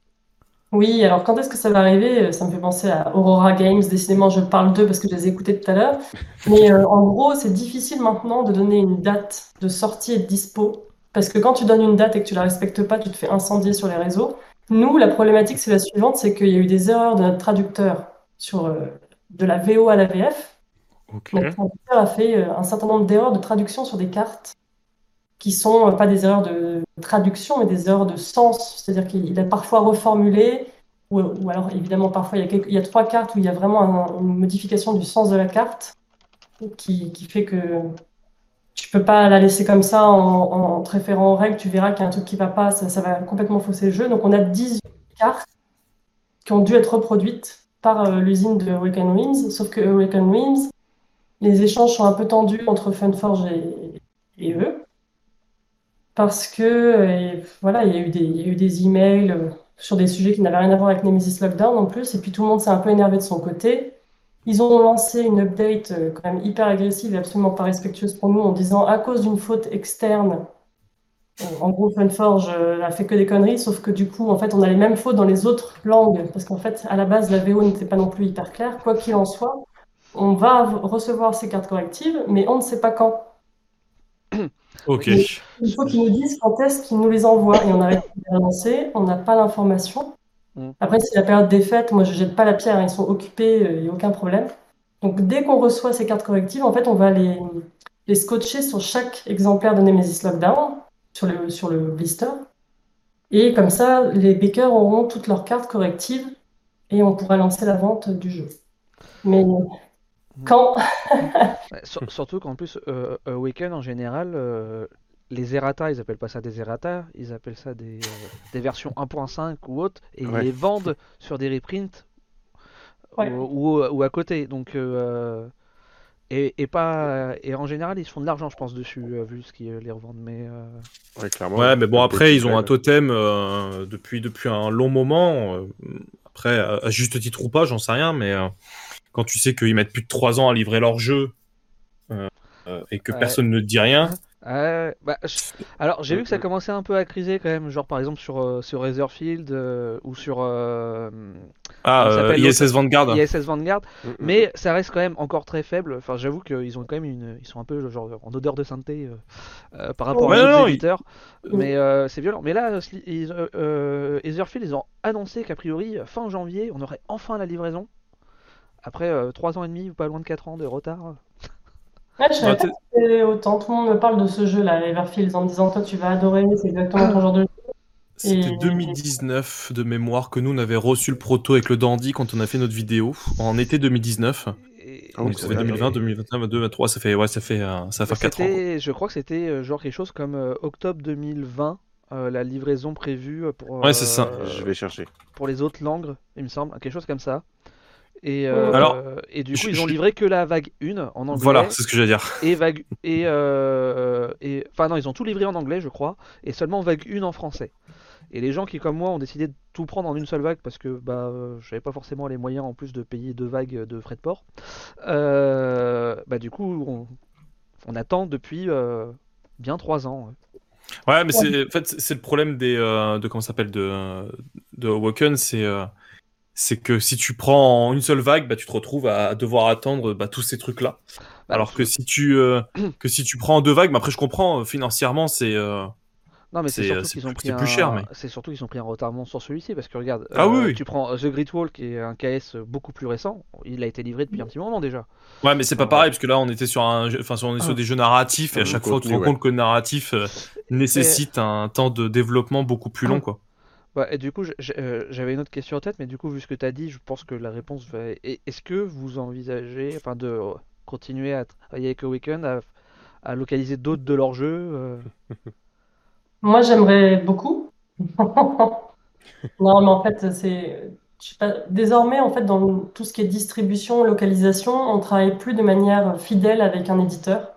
C'est-à-dire que Waken, il a par exemple euh, filé plein de jeux, plusieurs de ses jeux à, des- à un éditeur qui n'est pas. Donc, c'est vraiment au cas par cas, les relations étant ce qu'elles sont actuellement, et c'est vraiment dommage parce que moi, j'attends Nemesis, c'est un des jeux auxquels je joue le plus à l'année. Et euh, voilà, je doute que les relations euh, s'améliorent à ce niveau-là. C'est dommage parce qu'en fait, on a vendu des belles quantités de Nemesis, on a fait le travail en tant que distributeur. Et euh, je doute qu'on fasse quoi que ce soit d'autre avec eux. En tout cas, pour l'instant, nous, notre priorité, c'est vraiment de faire un super beau travail de distribution avec eux. Enfin, de distribution, ça, on va en parler de Nemesis Lockdown. C'est d'assurer un prix qui soit le plus bas possible aux joueurs. Parce qu'à la base, je ne sais pas si vous avez suivi, mais on voulait le distribuer en boutique. Et Awaken nous a dit le MSRP, ce sera euh, 190 euros. Donc on calcule le prix auquel vous achetez chacune des boîtes, le prix d'exploitation, en fonction de ce MSRP très élevé. Qui fait que nous, si on veut se faire une marge, et si la boutique veut se faire une marge, en fait, on achète chaque boîte une fortune. Ouais. Et les boutiques, on, on a lancé la newsletter commerciale en disant, voilà, on, on va recevoir Nemesis Lockdown et ça coûte tant pour que vous puissiez faire votre marge et le, voilà, gagner votre vie sur la boîte aussi. Et euh, ils ont dit, ben, les joueurs veulent pas, c'est trop cher. Il n'y a pas la place actuellement pour un jeu de ce, ce budget-là en boutique avec toute la saturation du marché, donc c'est trop cher. Donc en fait, les boutiques ont sondé leurs joueurs et on avait très très très peu de boutiques qui, qui nous disaient, bah voilà, en fait les joueurs ils veulent ils veulent l'acheter, euh, ils m'ont fait des précommandes. Donc on a dû rappeler toutes les boutiques et dire, bah finalement ce sera de la vente en direct sur le site Funforge. Comme ça, ça sera pas 190 euros. Putain. Pour- de moi- pourquoi ils ont mis un prix si élevé? Enfin, ça n'a aucun sens. Si, si, c'est une stratégie très intelligente au contraire. En fait, Ah ok. ils veulent tuer la distribution en direct via des distributeurs et ils veulent que les bakers se disent 190 balles en boutique, je prends le jeu là, au prochain KS. Ouais, au prochain Oui, ok. Oui, bah oui. Et c'est, en fait, c'est brillant. C'est brillant et on sait que ils sont- les personnes qui sont à la tête de la boîte sont brillants. Ça, y a Ouais, mais aucune- du coup, ils tuent, euh, ils tuent aussi un peu les éditeurs qui veulent localiser leur jeu, quoi. Enfin, le fait que Mais ils- du coup les gens vont plus le faire. Eux, ils ont une posture qui dit, bah, nous, notre posture, c'est que les joueurs prennent nos jeux en direct, parce qu'on se fait une plus grosse marge, et en plus, ils paieront leur jeu moins cher. Donc, en tant que joueurs nous-mêmes, bah, du coup, nos joueurs vont pouvoir acheter nos jeux moins cher en passant par KS. Donc en fait, tout dépend du point de vue dans, duquel on se place, mais en réalité, leur logique est également une logique qui s'entend. C'est qu'ils n'ont tellement plus besoin de distributeurs dans les pays du monde entier qui se disent qu'ils vont passer en direct via les plateformes de financement participatif. Ouais. Donc du coup, nous, on ne peut pas vendre Nemesis Lockdown à un prix aussi cher, les boutiques ne le peuvent pas, donc du coup, on va le vendre en direct, comme ça, il sera le moins cher possible. Ouais. Normalement, on va lancer la vente en janvier, on fera des annonces sur les réseaux sociaux. Enfin, je ferai des annonces sur les réseaux sociaux euh, dès que ça arrive dans nos stocks, parce que tant que ça n'arrive pas dans nos stocks, on est sûr de rien. Il y a tellement de soucis à ce niveau-là. Et toi qu'on est sur Nemesis, il y a quelqu'un dans le chat qui nous a demandé est-ce que on peut- le mode campagne de Nemesis sera également disponible en VF Bah, ça, c'est pas encore, c'est pas encore sûr. On a perdu la caméra de Charlotte. Ah bon? Je suis toujours là. Oui, Ah, voilà, c'est revenu. J'ai fait ça. Je sais pas ce que ça veut dire. Euh, continue. J'ai invoqué un démon sans. On a posé une question qui fâche. Hop là Non, Ça, bah, c'est sûr. pour, pour Nemesis, en gros, je pense que ça va s'en tenir là. On va sortir. Ah oui, on va sortir donc Nemesis Lockdown et on va sortir Sheetread, l'extension. Et pour ceux qui connaissent, Sheetread, c'est ce la boîte qui contient tous les stretch goals de gameplay qui ont été débloqués pendant la campagne KS. Et ça, on va, le, on va, on va vendre cette boîte euh, d'extension en même temps que Nemesis Lockdown parce qu'on va tout recevoir en même temps à l'entrepôt. Donc quand euh, il va sortir, en fait, l'extension va sortir avec. Et pour tout ce qui est autres produits en français de la gamme Nemesis, que ce soit Nemesis classique ou Nemesis Lockdown, ou les extensions de- du, du Nemesis classique, franchement, il n'y a rien qui est prévu, il n'y a rien qui est dans les tuyaux pour l'instant, Mhm. malheureusement. Mais visez plutôt une dispo euh, ouais, courant janvier. Leur passe si longtemps que ça, quand même, ça va. Les étriens de Noël seront passés par là. Euh, bah, Mathieu a disparu, euh, je ne sais pas pourquoi. Je pense que. Non, mais j'ai dit, euh, il a compris que c'était vraiment la meilleure émission, il est, il est parti pleurer. Tant qu'il cherchait une bière. ouais, bon, en attendant, au cas où, avant de relancer une question, je vais en profiter, je vais lancer le, le giveaway pour les animaux de Baker Street. Donc, normalement, ça devrait afficher dans le chat que c'est lancé. Voilà. Donc, vous avez, vous lancez avec la commande euh, point d'exclamation euh, animaux, si je ne me- euh, je vérifie quand même que je dise pas de bêtises. Où est-ce que c'est indiqué? C'est pas moi qui l'écris celui-là. C'est pas moi.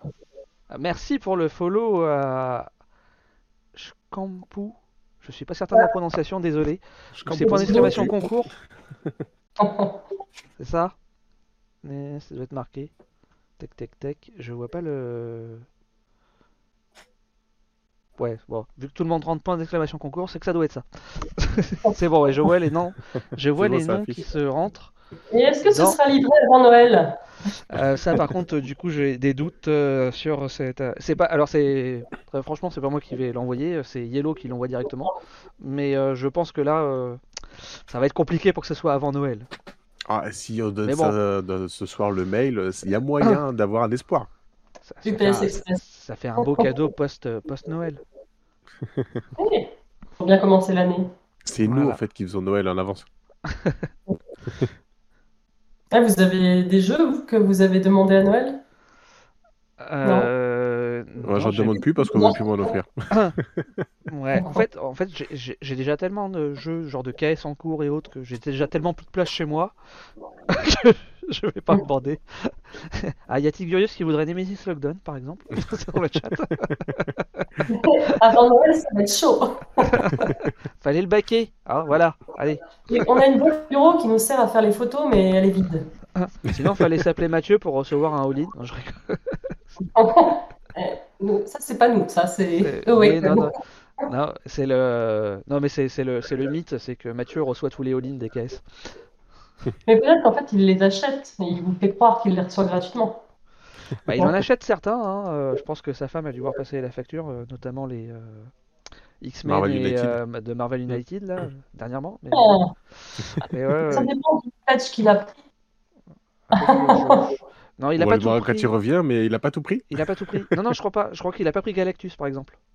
Ah, mais c'est Galactus, c'était sur Marvel Zombie. Ah, c'était Ouais. la version zombie. C'était sur Marvel Zombie, c'était pas sur Marvel 300 United. balles euh, de plus, je crois. Ouais, c'était Marvel 100 balles de frais de port et 100 et quelques, je crois, pour la figurine. Donc, euh, ouais, c'était trop fou. Ouais, je Je l'ai sais pas pris il non a, plus. il a peut-être pris le all-in sur Marvel United, je ne sais plus. Euh, J'ai pas pris bienvenue celui Men's World. Moi, j'attends avec impatience Vampire The Masquerade Chapters. Ah ça, alors ça j'ai euh, j'ai hésité à le backer à l'époque. Je l'ai pas pris, mais ça avait l'air vraiment génial. Mais moi, j'étais backer sur la campagne avant de savoir qu'on le localisait, enfin qu'on le distribuait en français. On n'a pas fait la traduction, on fait que la distribution de la boîte de base et des quatre extensions Ah, c'est vous personnages. qui le faites? Et nous. Ah, Seulement, on n'a pas le droit de communiquer trop dessus. J'ai refait un post il y a pas longtemps, je me suis fait engueuler parce que t'es persuadé que c'était un autre éditeur qui le faisait Fallait pas en parler. fallait pas en parler. Non, mais en fait, il faut, ils vont livrer leur Baker là normalement fin janvier. Ouais. Commencer à livrer fin janvier, début février. Et nous, une fois que tous leurs Bakers ont été livrés, on pourra distribuer la version française. Ok. Mais c'est nous qui, qui le faisons dans des très bonnes relations avec Flyers Games. Et j'ai même backé leur euh, nouveau projet, la Werewolf, The Apocalypse, vu que j'adore les jeux de rôle. Ouais, je comprends obligé. pas. On est plus de 40 euh, personnes sur le live et il y a que 9 personnes qui participent au concours. Ça n'intéresse pas. Ouais, les autres, ça les intéresse pas, Peut-être qu'ils ont déjà le jeu? Ouais, bah allez. Dans- à 30, je, je stoppe le, le truc et je tire euh, le pic. Bah voilà, et puis Mathieu arrive. Je peux participer, je vais le gagner. Bah vas-y, vas-y. hein. Enfin, je- Euh, oui, donc euh, j'étais persuadé que c'était un autre éditeur qui devait localiser Chapters, mais ok. Bah tant mieux. Bah, Bah c'est ouais. cool, ça fait une bonne Bon, news, ça. C'est c'est de l'exclu, ça. C'est. Voilà, Mathieu, Bah, il revient, il a raté l'exclu. Ah putain, je suis dégoûté. C'est quoi l'excuse Dis-moi tout, dis-moi tout. Vraiment, on n'avait pas le droit d'en parler, alors on va pas le répéter. hein. Ah merde, putain. Bon, bah, je suis obligé de- regarder le replay, quoi. Fait chier, quoi. non, mais ça sera ouf. censuré au replay. C'était juste pour les gens qui regardent en live là, pouf, dans l'instant.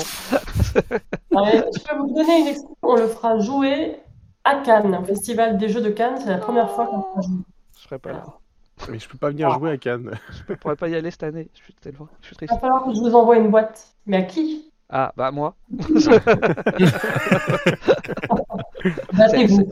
Voilà. Non, mais Mathieu, de toute façon, Mathieu, il participe pas à cette émission normalement, donc bon, il est éliminé de base. Hein. euh. C'est ça, exactement.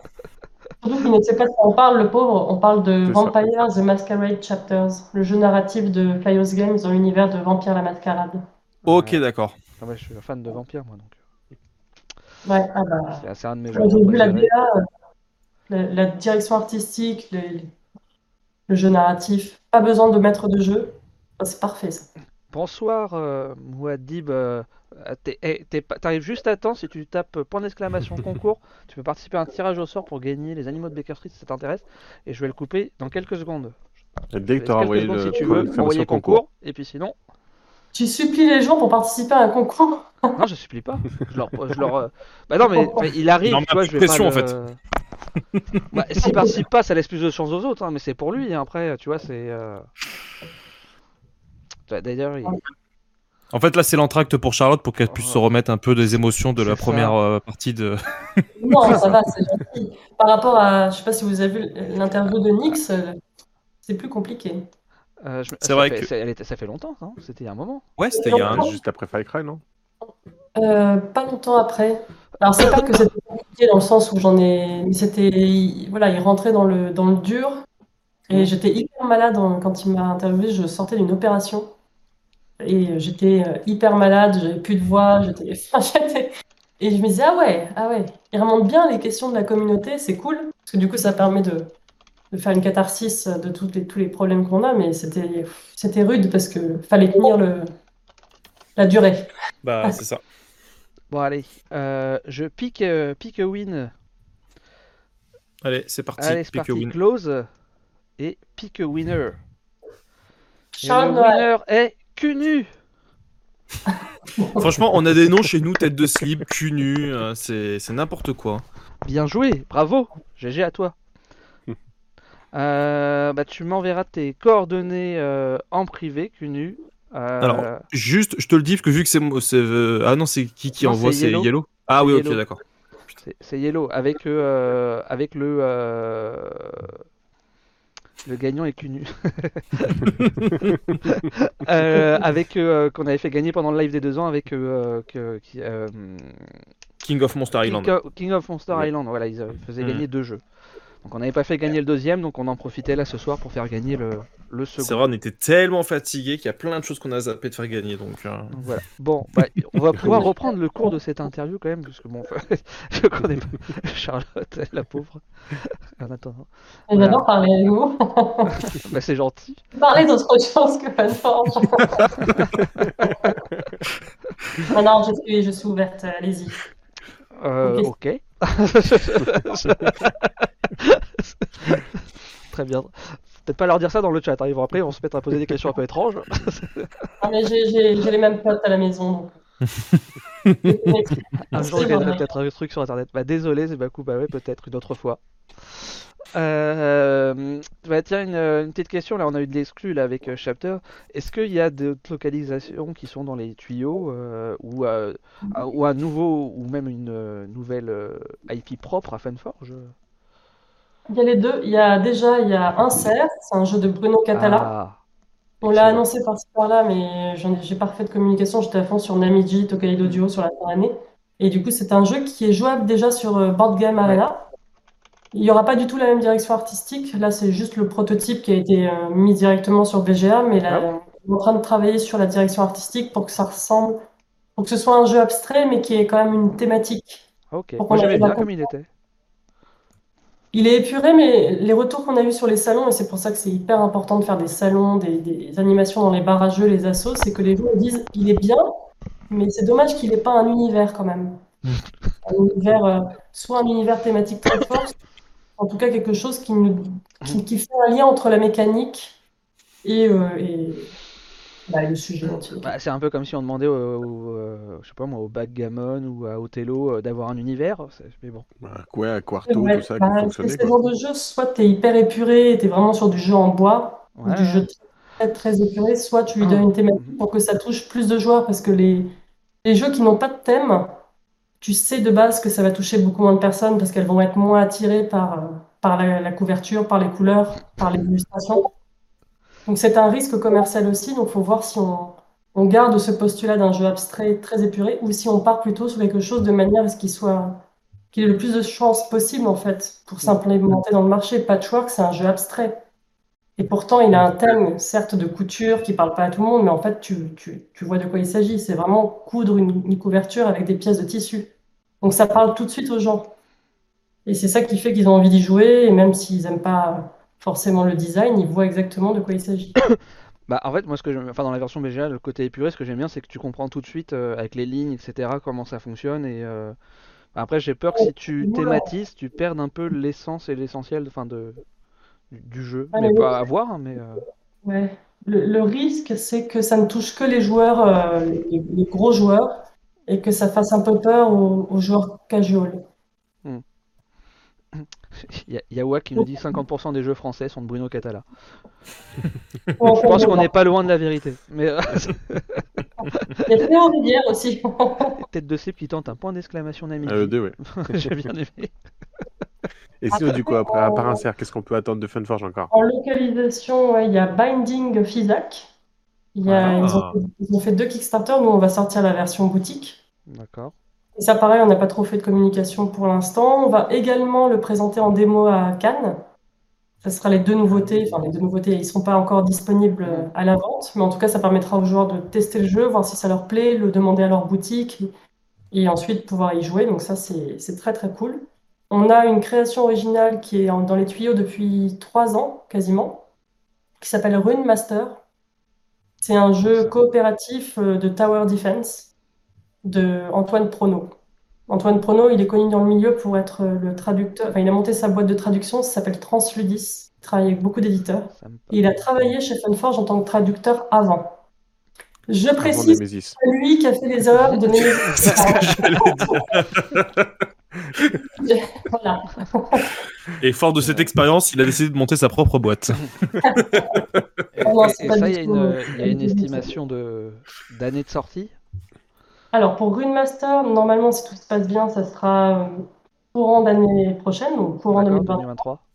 Mais on l'a pas encore dû, enfin, on l'a pas encore montré, donc il faudrait vraiment qu'on se bouge les fesses euh, par rapport à ça. Binding of Isaac, ça dépend du Kickstarter. À partir du moment où le, l'éditeur Maestro Media livre ses backers, on pourra proposer la, la version française. Empire Chapters, bah, comme je vous l'ai expliqué, du coup, pareil, il faut qu'on attende que les backers soient livrés pour qu'on puisse distribuer leur version française. On ne sait pas encore, vu le prix du MSRP, qu'on n'a pas encore de manière définitive, on ne sait pas si ce sera en vente directe sur le- la boutique Funforge pour avoir un prix qui soit raisonnable ou si ce sera en boutique. Mhm. Euh, qu'est-ce qu'il y a d'autre? Bah, en parlant de ça, tiens, juste euh, au niveau des. Enfin, vous, d'un côté, même si j'imagine que vous préférez être en boutique parce que vous faites plus de publicité haute, mais vous touchez donc moins de marge sur ce que vous ça. vendez, vous préférez aussi, je pense, une grande partie vendre directement sur votre, sur votre site directement, ça vous rapporte peut-être un peu plus. Surtout dans votre situation actuelle. Euh, Bah, si on pouvait éviter de vendre en direct, nous, ça serait mieux. On ne fait pas de- en fait, on fait cette opération de manière à ne pas perdre d'argent sur, euh, sur l'opération. Mais si on pouvait le vendre en boutique, on le vendrait en boutique, même si notre marge est réduite. On préfère largement que ce soit disponible en boutique parce qu'on adore les boutiques. Maud, elle est tout le temps en train de faire la tournée des boutiques dans toute la France. On fait souvent des animations, c'est important. Moi, je vais beaucoup dans les boutiques, tous les gens de chez Funforge aussi. Et on n'a pas envie de- d'aller de directement. passer en full euh, directement sur votre site. Ouais. Ok.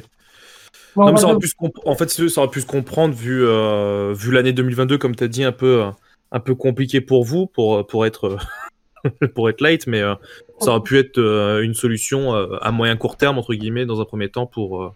Ouais, mais après, tu détruis la relation que tu as construite avec euh, plein de revendeurs qui t'en veulent après. Parce que si Mm. tu systématiquement tu vends toutes tes nouveautés en direct, bah, ils vont te dire bah, très bien, mais dans ce cas-là, je commande plus vos, vos jeux qui sont eux encore en distribution en boutique. Pas par méchanceté, c'est juste qu'ils vont se dire bah, pourquoi Non, mais ouais, Ouais. complètement. Mais heureusement, la- le début d'année 2022 était difficile, mais là, toute la fin d'année, heureusement, nos nouveautés, elles cartonnent. Donc c'est Namiji, le nouveau euh, jeu autonome dans l'univers de Tokaido, et Tokaido Duo. Mm. Du coup, le début d'année a été très dur. La rentrée a été dure parce qu'il fallait faire la promotion euh, de manière intensive de, de ces titres-là, mais en fait, ça, ça se finit bien. Bon, bah tant mieux. Non, mais c'est surtout psychologiquement, je pense que c'est euh, c'est mieux de, de, de clôturer d'une manière plus positive que ce qu'elle a commencé. Quoi. Bah, en tout Ouais, psychiquement, pour toute l'équipe, c'était difficile. hein. Ouais, ouais. Euh, on n'est pas les seuls. et Il y en a qui décident de ne pas le partager avec les gens, que ce soit en interview ou en forum, mais il y a quand même beaucoup d'acteurs du monde ludique que je respecte énormément parce qu'ils sont dans un, dans un état psychique d'épuisement euh, qui est assez, inv- qui est très avancé et très inquiétant. Et pourtant, ils continuent, ils ont la foi, ils ont la rage, ils continuent et je trouve que c'est, c'est, impressionnant. Alors, en tout cas, moi, enfin, pour avoir été à ASN, euh, ça avait- Namiji, euh, Tokaido euh, ont eu euh, quand même beaucoup d'engouement. euh, ça a super bien marché pour vous, et tant mieux. hein, mais- Ouais, mais heureusement, parce que c'est vrai qu'on se dit qu'aujourd'hui, avec le marché actuel, il y a beaucoup d'éditeurs pour qui c'est compliqué. Et puis si jamais tu sors un jeu une fois, enfin tu sors un jeu, t'en sors un autre, t'en sors comme ça 3-4 et qu'aucun ne fonctionne commercialement, là, euh, là c'est compliqué. Ah, bah oui, oui, forcément. Mm, mm. Donc il faut réussir à trouver l'équilibre parce que tu peux avoir des échecs commerciaux comme pour tous les éditeurs. hein. On sort tous des jeux qui sortent moyenne, enfin, qui se vendent moyennement ou qui se vendent pas assez. Puis tu as des jeux qui se vendent hyper bien et qui du coup vont rattraper cela. Et ça nous permet de faire des projets qui sont un peu plus risqués, où on sait que ça va pas forcément toucher énormément de personnes, mais on a envie de les faire. On a envie de les faire pour les auteurs, on a envie pour travailler. pour- on a envie de les faire pour travailler avec des illustrateurs qui nous plaisent beaucoup, donc on les fait quand même, mais on sait que c'est un projet risqué, mais on le fait parce qu'on sait qu'en face, on a un autre projet qui, lui, est assuré de fonctionner.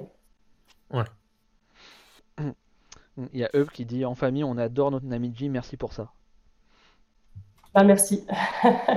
C'est vrai que ça a tellement été pendant longtemps, pour nous, hein, une douleur de parler de Namiji, parce que le Kickstarter se passait mal, on était en retard, etc., que là, il y a les sorties en boutique, les gens nous taguent sur les réseaux sociaux en disant Bah, on est super content, merci beaucoup. Et en plus, on a les bakers qui le- qui ont reçu, là, c'est la, la toute fin.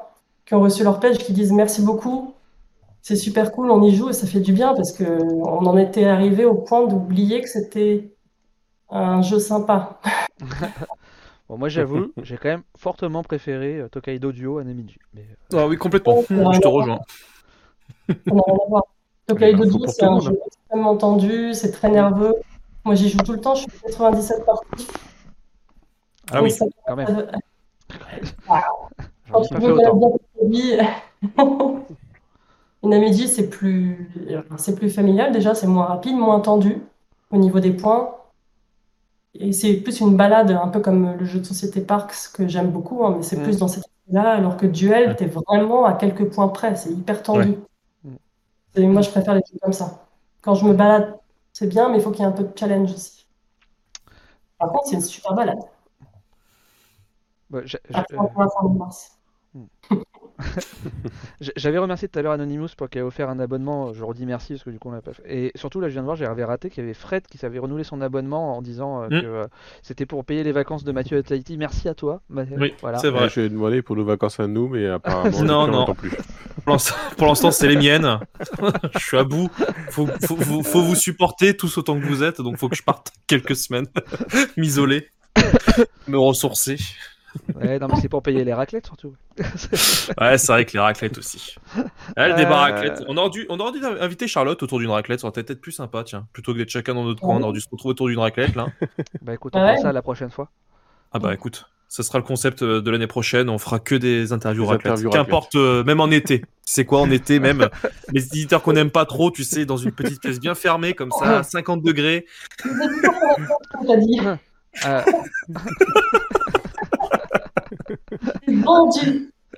Euh, ah, Pierrot, t'avais une, euh, une question, il me semble, sur, euh, sur Zombicide. Euh, moi, j'avais une question ouais, par rapport à, à Zombicide euh, Night of the Living Dead. Parce que été hyper étonné de Zombicide, tout passe par euh, Edge Asmodee, etc. Et celui-là, c'est vous qui l'avez localisé. Comment vous avez fait, entre guillemets, pour le voler à Asmodee? Qu'est-ce qui s'est passé C'est une légende urbaine que j'adore, euh, que je commence un peu à raconter, mais en fait, on ne l'a pas volé et en fait, on a servi, euh, comment dire, de moyen de pression. C'est-à-dire que Cool Mini était assez insatisfait sur d'autres prises de commandes. Euh, enfin, ils étaient insatisfaits du, de- du placement produit de certains jeux qu'ils qu'ils éditaient. Et euh, ils n'avaient pas encore donné le contrat de distribution à Asmodee pour Zombicide Night of the Living Dead. Du coup, ils nous l'ont passé pour envoyer peut-être un petit message. Et nous, on était ravis, on a dit, mais oui, nous, on veut le faire, absolument. En plus, euh, dès qu'on nous propose un projet, si le projet nous intéresse, nous, on fonce, on a, les- on a des, des étoiles dans les yeux, on est, on est à fond. Et du coup, bah, on, voilà, on a eu la chance de le distribuer. Évidemment, je pense que ce sera le seul et unique, même si on adore les zombicides, moi je les ai tous faits, euh, sauf le dernier zombie, pas le zombie, le, le dernier qui a été financé, je sais plus comment il s'appelle. Oublié. Marvel Zombie? Non, il y en a un autre. Il y en a deux alors que j'ai pas fait. Je sais plus comment il s'appelle. Ah, il y avait aussi Euh, celui le- euh, en mode cowboy là. Le cowboy, le western, là, j'allais Dead dire, or c'est ça, Alive ouais. Ah ouais. Non, il y avait Dead Ouais, or Alive, Far- mais il y avait Far West. Ouais. Le- Oui, c'est Undead or Alive, ouais. Donc celui-là, je l'ai pas Ah oui, fait. pardon, je confondais avec Living Dead, oui, pardon. Ouais. Mais La Nuit des Morts Vivants, du coup, on- c'est le seul qu'on fera. Après, c'est bien qu'on l'ait aussi parce que c'est un jeu qui est plus indé, dans le sens où c'est, tu défourailles pas du zombie euh, comme dans les autres zombicides. Là, on est vraiment sur euh, des scénarios, euh, Mm. très peu de zombies, une pression dans la maison. Tu dois barricader les portes, les fenêtres. tu as des casseurs qui cassent les fenêtres. Tu dois pas avoir de zombies à la fin de ton tour qui, qui rentrent dans la maison. Et tu as des scénarios comme ça narratifs, mais t'es pas sur du hack and slash à défourailler du zombie. On a revu la caméra. Euh... Non, mais c'est vrai que euh, qu'entre les deux, il y a, enfin entre la gamme classique et celui-là, il y a une vraie différence. Donc d'un Ouais. côté que vous l'ayez aussi, ça permet de vous démarquer, d'avoir de proposer quelque chose de différent aussi dans, un- dans l'univers de Zombicide. Quoi. Alors, Oui, ouais, c'est ça. j'ai pas eu la chance de le tester. Comment? Non, pardon. Non, mais j'ai pas eu la chance de le tester, mais de ce que j'ai entendu dire, c'est quand même le meilleur de la gamme aussi, de toute façon, donc euh, tant mieux pour vous.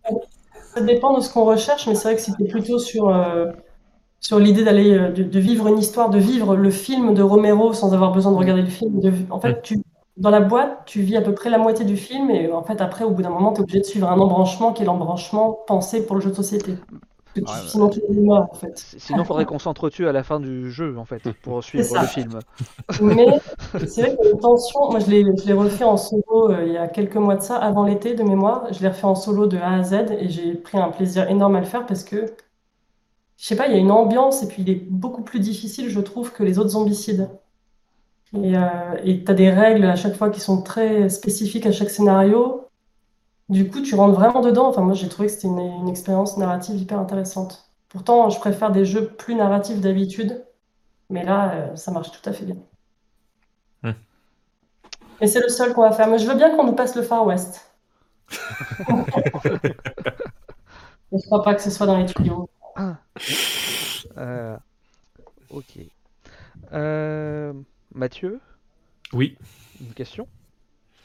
Euh, c'est vrai que moi j'ai posé toutes mes questions euh, que j'avais c'était surtout lié au Kickstarter moi initialement mes questions. Et euh, non pour moi là c'était non moi c'était surtout lié au Kickstarter. Donc vu qu'on a tout répondu au départ je recheck mes ma liste mais Ça fait que les De sûr, hein, mais- non non mais merci. Elle est devant mes yeux cet enfoiré. Oh là là, là. Mais non, mais euh, excuse-moi, mais j'étais là, j'étais présent, tu vois, au départ. J'ai posé plein de questions sur les Kickstarter parce que c'est mon domaine. Après le reste, j'avoue que. pour- c'est pour ça que t'es parti après. hein, Ouais, voilà, c'est ça. Moi, j'ai fini mes questions. Après, je me sauve, tu vois. Je suis, non, je suis on, comme a, ça, on a- moi. on a dit que tu t'étais rendu compte que c'était la meilleure émission, que t'étais parti pleurer. Ouais, c'est ça. non, alors, je- par contre, une question, c'est euh, que moi j'ai là euh, sous les yeux, c'est Bloodborne. Est-ce qu'on en a parlé ou pas? Je ne pense pas. Non. Euh, savoir est-ce que la gamme Bloodborne est toujours compl- euh, est toujours complètement abandonnée pour la version française? J'ai pas compris la question, mais de savoir. Bah, ça en est où Mhm. Bloodborne? Ouais, je vois de quoi. En gros, on a sorti la boîte de base en français Oui. Et elle a très peu marché. On a fait plein de communications, etc. Et on s'est rendu compte qu'en fait, la plupart des francophones avaient pris Bloodborne sur le KS. Et Ok. qu'en fait, le, le vivier et la niche de joueurs qui n'avaient pas encore été touchés, bah, ils l'ont pris. euh, on a fait, euh, on a fait trois reprints quand même. Mais Ah oui. au bout d'un moment, euh, bah, tu as touché tes milliers de joueurs, il n'y en a plus d'autres intéressés par le produit. Ou alors, il y en a de temps en temps un, un par-ci, un par-là. Mais nous, on était, enfin, on est hyper déçus parce qu'on voulait localiser aussi les extensions. Sauf que le jeu de base se vend pas assez et se vendait pas assez. On perdait de l'argent en fait sur le dernier reprint. Ok, parce que euh, malgré trois reprints, pour vous, c'est un échec. Parce que c'est des reprints de combien euh, en termes de, de Bah, quantité Pour pour- nous, ce n'est pas un échec. Bah, en termes de quantité, ça dépend vraiment. Ceux de Bloodborne, je sais plus. On, on a fait euh, 14 000, je sais plus. Ok. Ah. Donc c'est c'est quand même conséquent pour un jeu Bah de oui. c'est 110 balles. Mais quand je dis échec, c'est parce que moi, je suis hyper déçu. J'ai fait Bloodborne aussi en solo. Je peins les figurines, du coup, j'aime beaucoup. Enfin, je trouve que c'est un super univers, j'adore les jeux vidéo. Un échec dans le sens où malheureusement, on peut pas le continuer.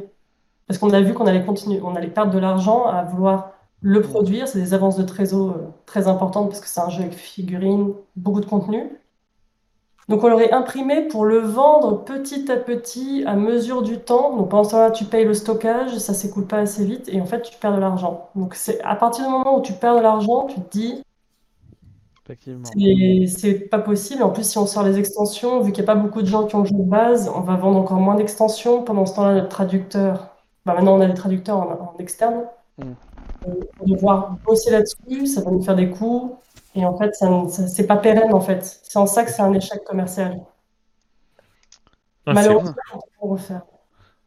Parce que les retours euh, sont plutôt bons à chaque fois que j'en entends parler. C'est vrai que moi, c'est pas un jeu qui m'intéresse, euh, qui m'a pas, qui m'a intéressé, mais en tout cas, les retours avaient l'air d'être euh, plutôt, euh, plutôt bons. Donc ouais, c'est do- c'est dommage quoi. Ouais, avec tous les jeux qui sortent, t'en as très peu finalement qui deviennent des, ce qu'on appelle des evergreen. C'est ceux qui restent dans le temps au bout de 5 ans, 10 ans, 15 ans. Mhm. T'as très peu de jeux finalement qui restent sur le marché. euh, Même, il y en a certains, ils sortent, ils font 3 mois et au bout de 3 mois en boutique, le jeu est mort. Et- et encore, Bah- quand, quand- quand- déjà certains même trois semaines. Hein.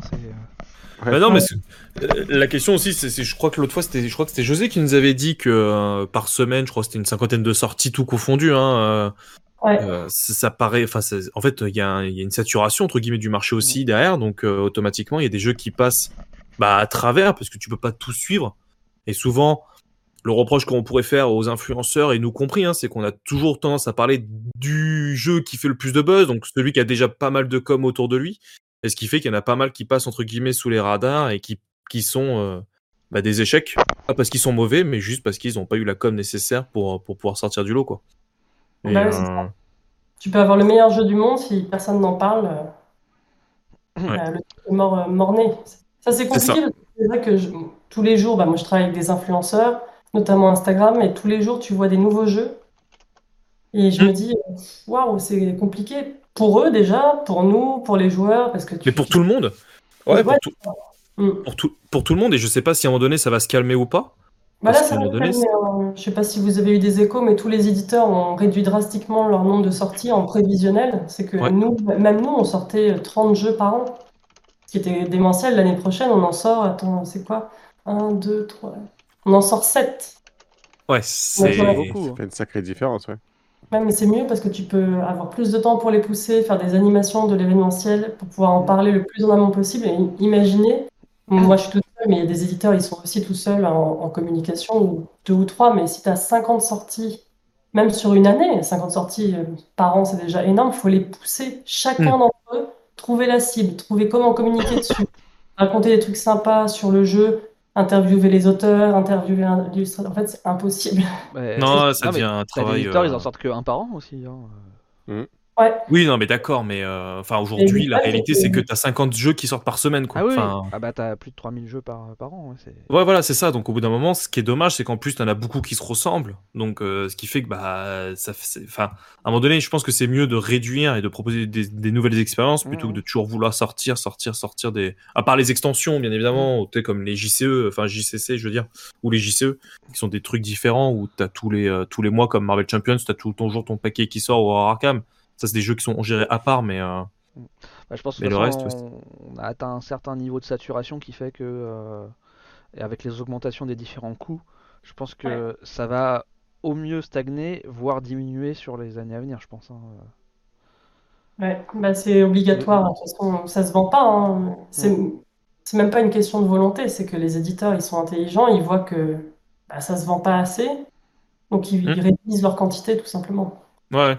Mais pour chaque jeu, c'est des coûts d'illustration, des coûts de production. Donc tu fais vite tes calculs et tu te dis en fait ce jeu, c'est vrai qu'il est sympa. Par exemple, je donne un exemple euh, chez Funforge, on a localisé un jeu euh, en français qui était qui était un jeu allemand à la base. Bon, je vais pas donner le nom parce que sinon c'est pas sympa, mais qui était un hockey game. On s'est tous dit, il est ok, il est sympa, il est ok. Bon, bah en fait, euh, clairement, le marché fait qu'actuellement, un, un jeu sympa ne, ne marche pas. Mhm. il y a- tellement mieux comme jeu, tu, tu- ça peut pas marcher. Donc en fait, faut arrêter de faire ça. C'est pas possible. Bah, au son, t'y vas, mais tu sais très bien que, bah, tu, tu, tu, à part vraiment gros miracle, mais tu, tu vas dans le mur, quoi. Ouais. Ou en tout cas, tu gagneras pas d'argent. Voilà, c'est ça. On nous... on nous demande dans le chat quel est le meilleur jeu solo chez Funforge? Ah, bah, euh, moi, celui que j'aime beaucoup, c'est Zombicide Night of the Living Dead en solo. Alors, Monumental, il a un jeu, il a un mode solo, mais j'aime pas du tout jouer à Monumental euh, en mode solo. Après, il y a mes collègues qui aiment bien. De toute façon, pour l'instant, à moins que vous soyez un baker de la première campagne, vous pouvez pas y jouer. Hmm. Euh, après, il y a Bloodborne, mais du coup, merde, il n'est plus, pardon, il n'est plus dispo. Après, le meilleur jeu solo, euh, honnêtement, je pense que T'as Team Daya aussi, mais alors ça c'est un jeu expert. Donc moi j'aime beaucoup les jeux experts et les Eurogames. Si tu, enfin je sais pas qui pose la question, mais si t'aimes les jeux vraiment C'est euh, voilà, qui, qui, où tu réfléchis pas mal et tu réfléchis à toutes tes ressources, tu, tu, tu planifies tous tes tours à l'avance, etc. Le mode solo de Team Daya est très bien. T'as vu la question de Fred ou pas, euh, Kyo Euh, euh non, mais merci euh, Gabel pour le, pour le follow et euh, Mad Max qui vient de donner des bits. Merci à toi. Il y avait une question de Fred qui disait quelle est la différence entre un éditeur qui localise, euh, qui localise et une société comme Légion Distribution qui ne fait que de la traduction. Il se définit lui-même comme un non-éditeur. C'est quoi la différence entre les deux? Bah, c'est la philosophie, la différence entre les deux, c'est la philosophie, ce que tu as envie de, de faire, comment tu Ouais. te positionnes, pourquoi tu le fais. Je pense aussi que c'est lié au fait que, peut-être, sûrement, ils aiment vraiment beaucoup plus cet aspect-là du secteur du, du jeu de société que les autres aspects d'une maison d'édition classique. Mm. S'ils font ça, c'est qu'ils ont une appétence particulière pour, ce- pour cette traduction-là, enfin pour la traduction. Ouais. Parce que c'est vrai qu'en fait, quand tu es éditeur, tu peux être éditeur sur KS, tu peux être éditeur de projets originaux dont les jeux, dont tes jeux vont être traduits dans toutes les langues du monde entier pour des distributeurs qui sont intéressés par ton jeu. Tu peux aussi faire que de la traduction de jeux qui ne sont pas tes jeux, donc des jeux américains, UK, allemands, japonais. Et tu peux faire de tout, comme nous. donc on fait des jeux originaux, on travaille avec des distributeurs pour qu'ils soient disponibles en japonais, en allemand, en espagnol, en italien. On traduit aussi des jeux d'autres éditeurs et on fait, on faisait du KS. Et toutes ces appétences-là, euh, toi tu les as et du coup tu fais tout, toi tu as une appétence pour un truc en particulier et tu vas te spécialiser là-dedans. Après, je ne parle pas pour eux parce que je les connais pas, mais de connaissant le secteur, je pense que c'est pour cette raison-là qu'ils le font. C'est par goût en fait.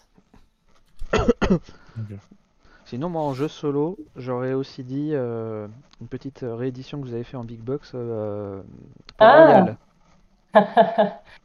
ah, c'est vrai, mais. Ouais, c'est vrai. Lequel? J'ai pas entendu. euh. Port Royal. Port Royal, il a dit. Ah oui. Euh, Je pense pas, j'ai fait des parties solo quand je voulais faire la promotion du jeu et que j'avais pas encore mes collègues, on était en Covid, etc. Et ça m'a pas marqué en solo, faudrait que je réessaye. bah, enfin, bon, moi j'ai trouvé ça sympa après. C'est sûr, c'est mieux à plusieurs, hein, mais. euh, Ça dépend, il y a des jeux qui sont injouables à plusieurs. Par exemple, Oui. euh, Horror à Arkham, euh, Oui, oui, ça, oui, je suis d'accord. Tu joues à deux max. Mm. Au-delà, c'est un enfer. C'est un enfer. Bah, après, ça dépend. T'as envie de passer 5 heures euh, sur chaque scénario euh, minimum, quoi. Enfin, moi, je sais, je l'ai fait pendant, pendant deux ans et j'ai abandonné, j'ai abandonné. Mais euh, Puis, euh, puis, euh, c'est un petit investissement aussi. Les- la nouvelle édition, t'as tout, les grosses Ouais. boîtes. Oui, t'as la grosse boîte pour pouvoir y jouer à deux directement déjà. Oui. Mm. T'achètes C'était deux pas le fois, cas avant. Euh, ouais. Mais après, au-delà de ça, en plus de ça, c'est que dès qu'il y a une, surtout pour, on parle d'horreur Arkham, mais dès qu'il y avait un, un souci au niveau des règles, putain, ça partait pour dans deux heures de discussion, de débat. Allez, on va sur des forums et compagnie, tu vois. T'es là dans ton, ça te sort de Alors ton scénario, tu te dis putain, c'est Alors pas que c'est un jeu coop, hein, techniquement. hein, Bah ouais, mais il y a des joueurs. Enfin, moi en tout cas, j'adorais. En vrai, j'adorais l'expérience, mais il y a des joueurs qui veulent jouer hardcore, quoi. Alors que moi, je suis plutôt du genre, ouais, non, vas-y, viens, on, on dit que c'est bon pour nous, quoi. Ils étaient là, non, non, nous, on veut mourir, on veut souffrir. Je suis là, en train de dire, mais On non. veut que ce soit dur. Ils ont bien l'occasion de mourir dans ce jeu. Ouais, c'est ça. Le jeu est déjà, il est déjà trop dur. Il y a Wack qui dit que c'est dans le, c'est dans le thème, hein, c'est l'enfer à plus de deux heures Arkham. Bah ouais, C'est non, c'est j'ai exactement ça. Tête de cible qui nous dit vu qu'A- vu qu'Azul a sorti une version chocolat, peut-être qu'on aura un Tokaido Bueno un jour. Eh, Hop. rien n'est pas possible.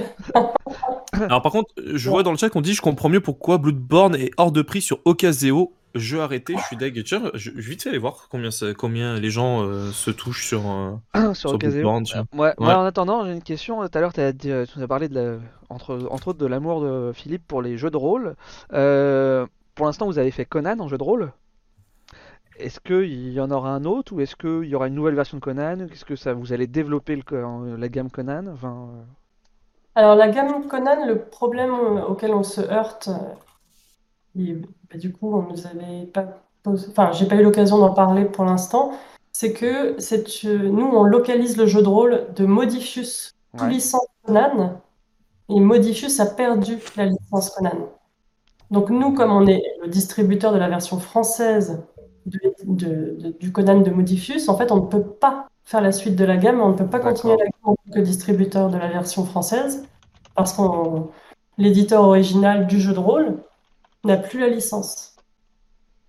Donc, mais par rapport à ton autre question sur jeu de rôle, on en avait parlé un petit ouais, peu. c'est Monolith qui a récupéré, non, il me semble, non? Bah, ça doit être eux, après je sais pas. Ouais. C'est logique que ce soit eux. Je ne sais pas. Mais la problématique, c'est que nous, on adorerait faire du jeu de rôle. Moi, je... franchement, le jeu de rôle, c'est vraiment. J'adore ça, je trouve que c'est génial. C'est hyper libre, hyper ouvert, ça crée ton... ça développe ton imaginaire, c'est génial. Mais il y a quand même des gros acteurs qui sont déjà bien implantés et qui prennent tous les contrats, ce qui est normal puisque c'est leur cœur de cible. Ouais. En fait, les, les éditeurs de jeux de rôle, notamment américains ou anglais ou peu importe, ou japonais, mais ils vont faire confiance à des gens dont c'est le métier et dont, dont c'est vraiment la spécialité. Nous, on est surtout éditeurs de jeux de société. Donc, si on récupère le droit, euh, les droits sur un jeu de rôle, ça sera vraiment parce que personne d'autre n'en aura voulu. Oui, donc euh, Donc, il y a pas le faire alors. sur un plateau, ça serait de faire un jeu de rôle Hokkaido. Bah, Dans le pourquoi sens- pas euh, Antoine, Non, mais- Antoine adore le jeu de rôle aussi, donc euh, Oui, oui, c'est vrai. Mais Tokaido étant un jeu très zen, où il se passe que des choses très sereines, très bienveillantes, je ne sais pas trop ce que tu ferais dedans. bah, il y a bien, euh, il y a bien un L5R, hein, c'est un univers euh, techniquement très zen. hein.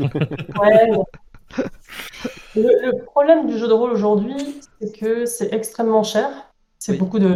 Il faut payer un auteur ou un, Oui. ouais, un écrivain pour faire tous les Et un textes. illustrateur. C'est ça. Moi, par exemple, il y a des jeux de rôle, je sais que j'y jouerai pas avant un an parce que j'attends les financements participatifs sur Ulule pour faire les, les suites de campagne. Mhm. Et euh, je les lis, quand je reçois mes livres, vu que je fais la maître de jeu, je lis les, les bouquins de jeux de rôle comme des romans. Et en fait, ce sont des romans, ça fait 400 pages, 500 pages. C'est énorme. Donc, on travaille de- de- d'édition et de production de texte. C'est c'est hyper. euh, En fait, il faut avoir quelqu'un à temps plein qui bosse dessus pendant six mois, un an, un an et demi, ou qui a même déjà bossé son, son univers pendant des années avant. Et actuellement, on peut pas se permettre ce genre de, ce genre de choses parce que c'est. Franchement, c'est un budget. C'est c'est un gros billet à mettre sur la table. Mm. Sinon, Liquel a pas tort. hein, dit- Des histoires de films dont certains n'ont pas voulu et ont fait un carton sont pléthores. C'est pas faux. hein, Mais euh, ça peut aussi arriver sur du. Ça, ça- ça arrive aussi sur du jeu de plateau ou du jeu de rôle. Hein. Mhm. déjà eu le cas de, euh, d'éditeurs qui ont dit avoir refusé des gros hits et qui s'en mordent les doigts maintenant. Enfin, ça, après, c'est. Ça dépend bien sûr. de celui qui a fini par avoir le projet a, a créé un, un biais de communication, une façon de le vendre qui a fait que ça a cartonné et que c'est pas forcément le produit en soi qui Oui, aussi. Cartonne. euh. Ouais. Beaucoup de choses en fait, la distribution, c'est tellement important.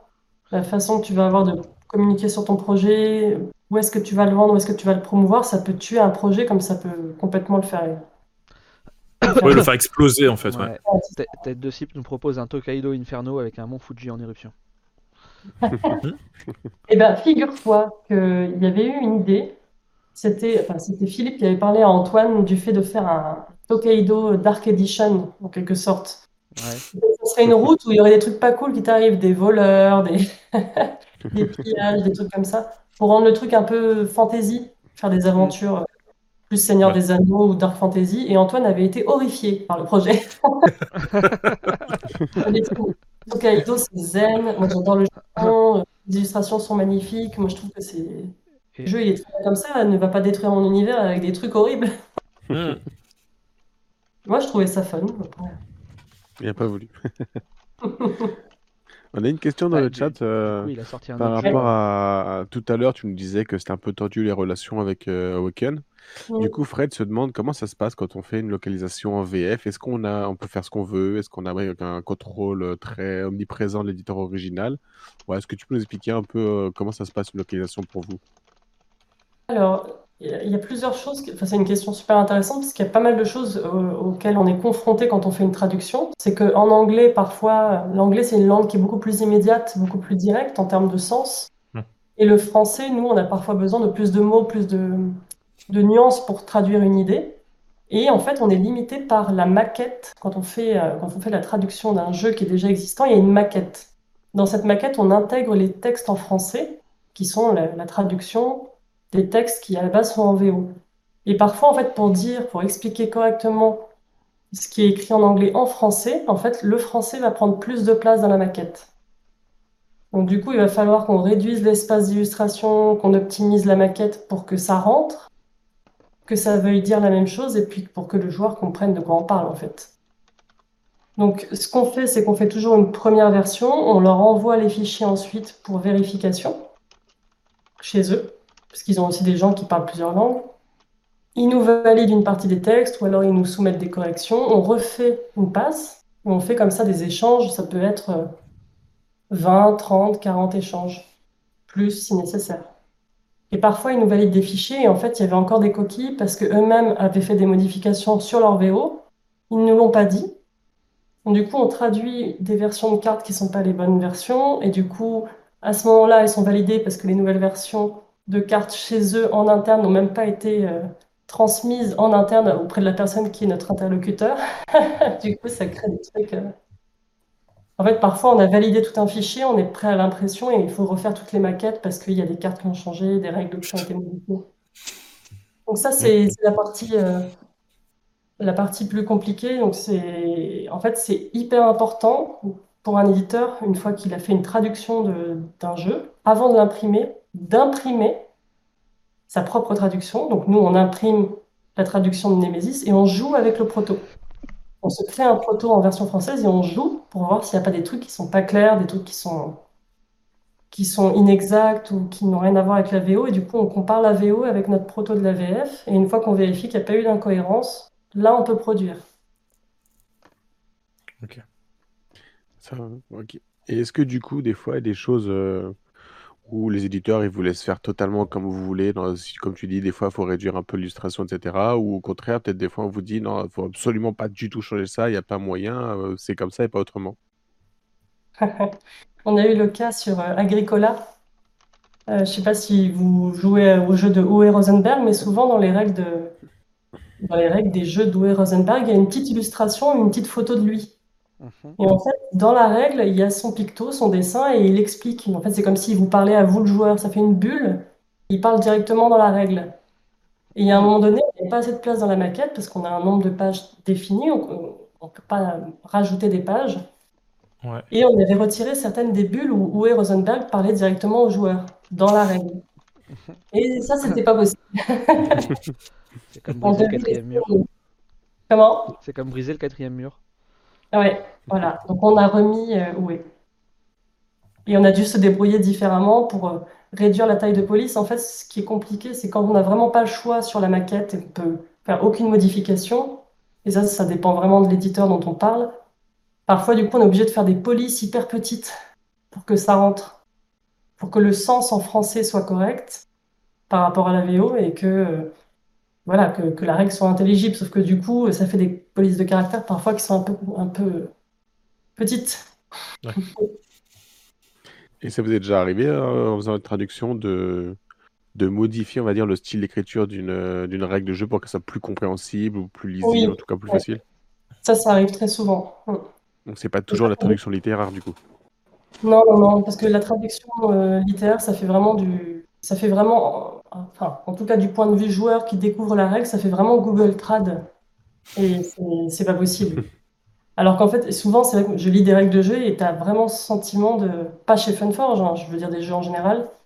Tu as le sentiment que ça a été fait sous Google Trad. En fait, c'est juste que le traducteur, et je sais pas qui c'était en l'occurrence, a sûrement voulu ne rien modifier et faire vraiment du mot pour euh, vraiment garder le sens de la règle. Mais en fait, parfois, tu es obligé de reformuler, de changer même la structure de la phrase pour que ce soit quelque chose de correct et même de plaisant à lire quand tu découvres la règle de jeu.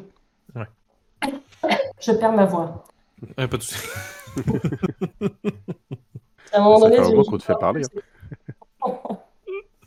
ça dépend vraiment des éditeurs, des jeux et des maquettes et des tailles et des, des formats de, règles de jeu. Il y a des règles qui sont carrées, il y a des règles qui sont en dépliant, il y a des règles qui ont des formats complètement différents et en fonction, tu es obligé de t'adapter au mieux pour que ça reste euh, compréhensible. Ah, il n'y a pas moyen sur ce genre de choses de, changer un format des fois ou mettre plus de pages comme l'éditeur, c'est pas possible. Ça, par contre, c'est imposé par l'éditeur. Oui, c'est ça. Ouais. c'est une question de, de, Fred qui demande une localisation permet-elle de modifier le matériel en qualité ou en packaging? Non, c'est interdit. Tu dois respecter la qualité, mm. la qualité de l'éditeur original. Sauf si tu as une raison légale, ou dans ton pays, tu es obligé, pour telle raison, de ne pas avoir de plastique de tel type ou de bois de tel type. Dans ce cas-là, évidemment, tu changes ton matériel. Mais c'est assez rare et et en général, en fait, un éditeur, il n'a pas envie qu'un pays lui reproche ou que des joueurs d'un pays lui reprochent que le bois de tel pays ou la couleur des meeples de tel pays est plus sympa que les meeples qu'ils ont vus sur les réseaux sociaux. Et du coup, non, franchement, euh, même pour les thermos, par en boîte, on, a sorti des jeux en français qui n'avaient pas de thermos. Même des thermos en carton, hein, juste pour que ce soit mieux structuré à l'intérieur de la boîte. On n'a que des sachets plastiques. On a demandé plusieurs fois si c'était possible de rajouter des, des thermos en carton, juste au moins pour séparer les cartes du reste du matériel, et c'était pas possible. On nous a dit non, non, il faut que tous les jeux soient exactement identiques, même si tout se mélange, même si. c'est pas pratique. Ouais, j'ai entendu nos éditeurs dire pareil, qu'ils avez voulu améliorer la qualité du matériel et qu'on leur avait refusé. Ouais. Après, il y a quand même parfois des Alors- petites différences sur les localisations en termes de format de boîte ou euh, deux trois petits changements quand même. euh. c'est pas toujours 100 exactement euh, 100% la même chose. C'est pas toujours 100% la même chose, mais du coup, ça me fait penser à un truc que moi je sais, mais si je le dis pas, personne ne peut le savoir. Pourquoi est-ce qu'en général le matériel doit impérativement être le même pour toutes les langues? C'est que l'éditeur original, il fait tout produire en même temps dans une seule usine. Et après, tu as les... t'as la production des cartes dans les différentes langues en parallèle. Mm. Et en fait, tout est produit dans la même usine. Donc forcément, il faut que ce soit le même matériel et la même façon de faire, pour toutes les langues. Parce qu'en général, un éditeur, il lance un print pour toutes les langues. Souvent, ils nous disent on va lancer un print. euh, Puis ça Est-ce que- euh, Pardon, je t'ai coupé. Non, pardon, c'est moi. Euh, non, puis ça t'évite aussi dans le cas où t'as les avec les normes européennes pour les quand tu fais un jeu en tout de 14 ans pour les euh, trucs de sécurité. Bah si tu gardes le même matériel, t'as pas besoin de refaire faire les euh, de refaire faire les tests et donc euh, t'économises aussi là-dessus. Ah oui, c'est sûr. Ah ouais, non, tout ça, c'est c'est juste par harmonie, par cohérence et par praticité, en fait, que tout est pareil. Hmm. Donc c'est vrai que parfois, on aimerait faire des choses un peu différentes ou même adaptées à notre marché, parce qu'on sait que le marché allemand n'est pas le même que le marché francophone, qui n'est pas le même que le marché US, mais tu peux pas forcément le faire.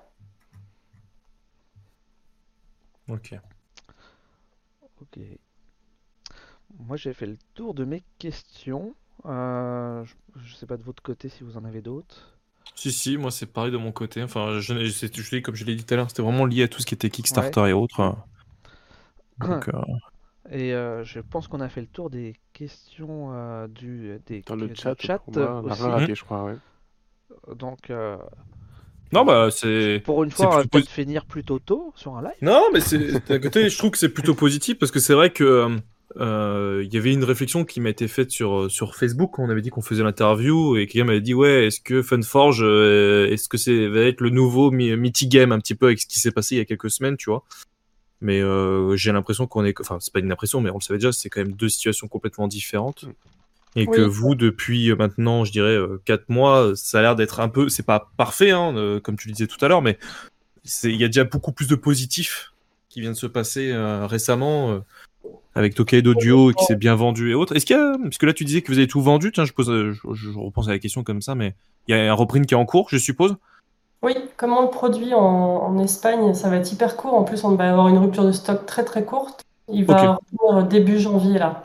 Mais sachant qu'il y a pas mal de revendeurs qui ont déjà acheté euh, le reste du stock. Donc il va y avoir du Tokaido dans le commerce encore pendant suffisamment de temps pour que... Pour pas que la rupture se sente trop, quoi. Donc en fait, pour nous, c'est une rupture de stock actuelle parce qu'on n'en vend plus aux boutiques. Mhm. Par contre, le client et les joueurs ne vont pas le ressentir puisqu'en fait, les boutiques en ont encore en, en stock. Donc ça, c'est idéal parce que si on l'avait produit en Chine, il aurait été en rupture de stock pendant deux mois facile. Ah bah oui, oui, bah oui, c'est clair. Ouais, ouais, non mais. Et les ruptures de stock, ça tue euh, des jeux. Ça les tue clairement parce qu'en général, quand tu fais de la communication et du marketing, tu prévois un certain nombre de vidéos, de, concours, etc. Si à ce moment, si tout sort, parce que c'est réglé euh, comme du papier à musique, hein, enfin, moi j'ai un rétro-planning, tout est hyper euh, structuré. Si d'un seul coup tu te retrouves en rupture et que tu as tous tes trucs qui sont déjà planifiés depuis longtemps, bah, du coup tu fais de la communication pour un jeu qui est plus disponible à la vente. Donc la rumeur qui dit que les, euh, que les ruptures c'est fait exprès pour vendre, c'est c'est une rumeur, c'est ça? Moi, je pense que tous les éditeurs, vous pouvez poser cette question à tous les éditeurs. C'est absolument faux. Aucun Ouais. éditeur n'a intérêt à être en rupture de stock alors que son jeu se vend et que les gens veulent l'acheter. Ça n'existe Bah. pas. Une légende urbaine. Sauf CFFG. Mais ça c'est des spécialistes. C'est c'est une marque de fabrique, hein. c'est même plus. ouais. euh, Et après, par rapport au Game comparatif avec aussi, ouais. Mythic Games, ils étaient beaucoup plus gros que nous. hein. Nous, on n'est pas. Bah, déjà, le comparatif est flatteur. Moi, j'adore Mythic Games. Mais euh, on- heureusement, on- enfin, heureusement. On s'est débrouillé pour que ça se finisse bien, toute cette histoire, parce que toujours, hein, la distribution en boutique, le fait qu'on travaille avec beaucoup d'éditeurs en distribution, ça, ça, nous- ça joue. Le fait qu'on ait Mm. des nouveautés inédites, ça joue aussi. Mythic Games s'était spécialisé sur le Kickstarter, ça a très bien marché sous ce format-là pendant très longtemps. Ce qui leur arrive actuellement, c'est c'est très dur. Mais je Mm. pense que plein de gens, notamment Damien de Ibris, du Kickstarter Ibris, qui l'a dit, n'oubliez pas que ce sont des gens qui perdent leur travail. Mm. Ce sont des gens qui, qui travaillaient sur ces projets-là en tant que créatifs ou en tant que maquettistes, en tant que communicants. Mais ce qui leur arrive, ça, ça, ça- à la base, c'est pas de leur fait non plus. C'est-à-dire qu'il y a eu une escalade et tous ces gens-là sont impactés, mais Ouais, même ouais, com- Voilà. com- complètement, mais ça revient à ce que tu disais tout à l'heure. Il y a aussi aujourd'hui dans la communauté euh, beaucoup euh, qui, se, qui, se, qui, se, qui sont heureux de voir ce genre de situation, parce que c'était les premiers à dire Ah oui, mais je l'avais dit, je l'avais dit, euh, je le savais, ça se savait, mais bon, c'est pas parce que. Ouais, Merci Polo. C'est pas parce que ça fait 5 ans que tu dis qu'il y a un truc qui va planter, que ça se plante, que t'avais raison, quoi. Enfin, malheureusement. Et puis je vois pas euh, le. Mais c'est. Non, je vois pas la fierté, mais c'est typique français ça. Surtout que Mythique, euh, ils ont quand même fait beaucoup de cadeaux. Alors après, je je leur fais pas de, j'essaie pas de faire l'avocat du, enfin, je fais un peu l'avocat du diable. Hein. L'objectif c'est pas de d'être euh, 100% d'accord avec ce qu'ils ont fait. Il y a des trucs, moi je suis pas forcément pour, mais ils ont quand même toujours écouté leur communauté. Ils ont quand même fait, ils ont essayé de faire beaucoup de choses, comme les kits 1.5 qu'ils ont souvent donné euh, après coup, qui qui qui donnaient réellement, hein, ou même les cartes Super Fantasy Brawl qu'ils ont réimprimées, qui leur a coûté beaucoup d'argent. Enfin bref, ils ont fait beaucoup de choses et on leur tombait quand même dessus derrière, quoi. Donc euh, il y a des Ouais. gens, enfin moi je vois à Cool Mini or Not, hein, des fois ils font de la merde et c'est pas pour ça qu'ils euh, refont un un reprint ou quelque chose, quoi. hein. Ouais, Donc, peut-être euh, maintenant, une grosse partie de. les, les- les grosses boîtes, maintenant, il y a une grosse partie aussi de personnes qui ne sont pas des passionnés du milieu du jeu. C'est normal, quand tu grossis, tu, tu prends des compétences, quand tu recrutes, et ces compétences-là, peut-être qu'en fait, elles n'ont pas la passion du jeu en elles. Donc forcément, il y a peut-être l'aspect, euh, il y a un aspect moins euh, perfectionniste, du coup, dans ce genre de boîte, alors que Mythic Games, ce sont des joueurs, ce sont tous des gros joueurs, ils sont passionnés depuis toujours, ça se sent. On les écoute parler, on les voit sur les salons. On sait que c'est pas du mytho, hein, ils font vraiment ça par plaisir et par passion. Ah bah de toute façon oui, tu peux difficilement faire du mytho là-dessus, quoi. Enfin ça se ça se sent. C'est même ce qui, je, je pense même que c'est ce qui leur a coûté beaucoup d'argent avec Jeanne of Arc parce qu'ils ont été tellement passionnés par le projet qu'ils sont partis dans tous les délires. Mais après, je comprends. hein. Quand tu crées ton premier jeu, que tu vois que ça fonctionne, t'as envie de faire des trucs de plus et plus et plus et parce que t'es, t'as envie de faire le meilleur jeu possible et t'as envie de tout donner, quoi. Donc, euh, donc Ouais, je comprends. euh, Je leur souhaite bien du courage, mais enfin, je connais des gens de Mythic Games, donc c'est pour ça que Ouais, ouais, bah. c'est pas. c'est- Même si je les connaissais pas, en fait, c'est Hmm. toujours triste de voir des, des, des personnes se faire traîner dans la boue, insulter sur les forums. Moi, ça me, ça me fend le cœur, en fait.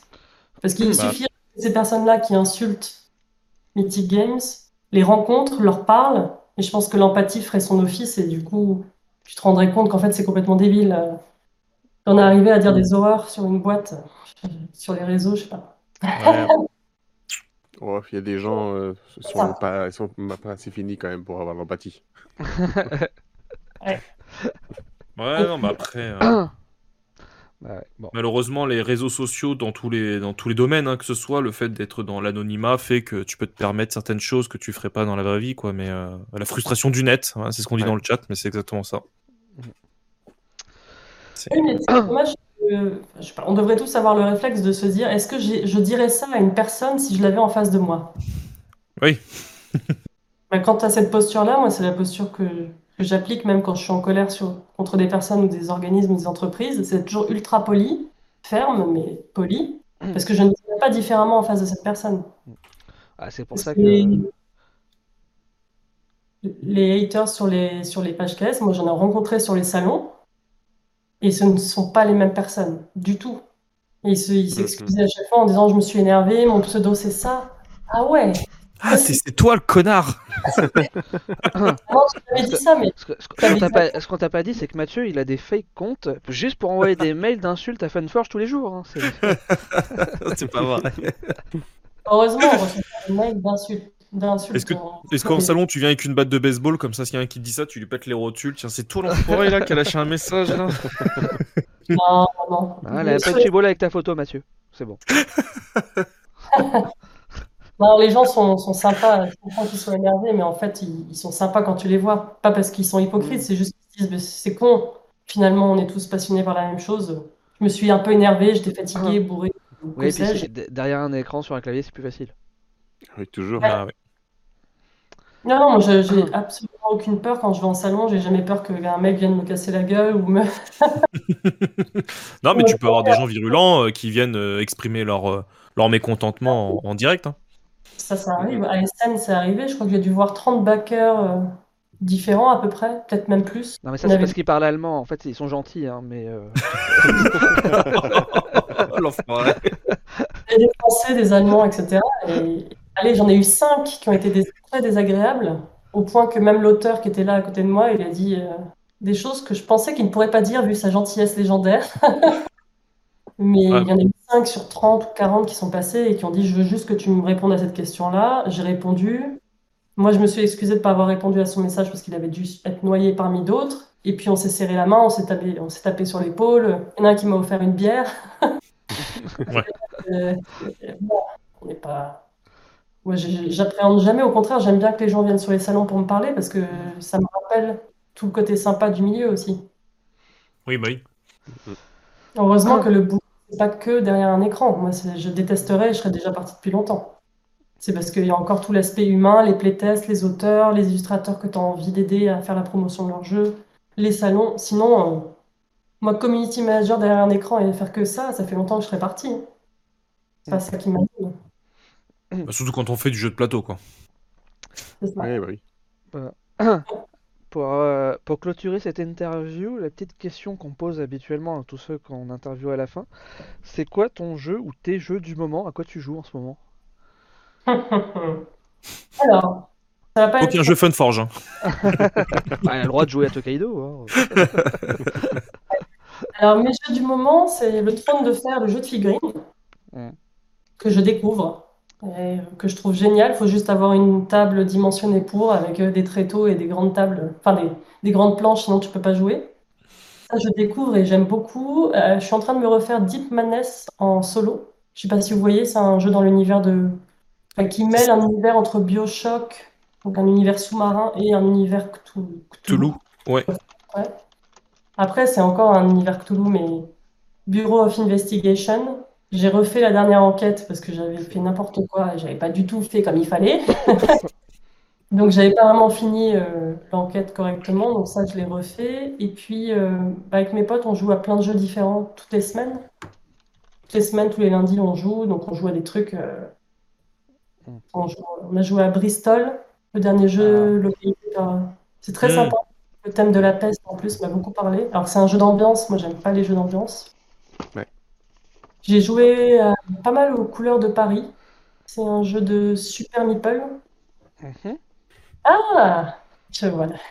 J'espère qu'ils vont localiser la suite, parce qu'il y a plusieurs jeux dans la Oui, euh. Tortuga, etc. C'est ça. Après, ce que je joue souvent sont les petits jeux Deck Escape. Je sais pas si vous voyez, ce sont des espèces de jeux d'en- jeux d'enquête, jeux de- d'escape game. Lesquels? Deck Escape. Ah, Dexcape. Ouais, Dexcape. D'Escape, ouais. C'est pas mes préférés.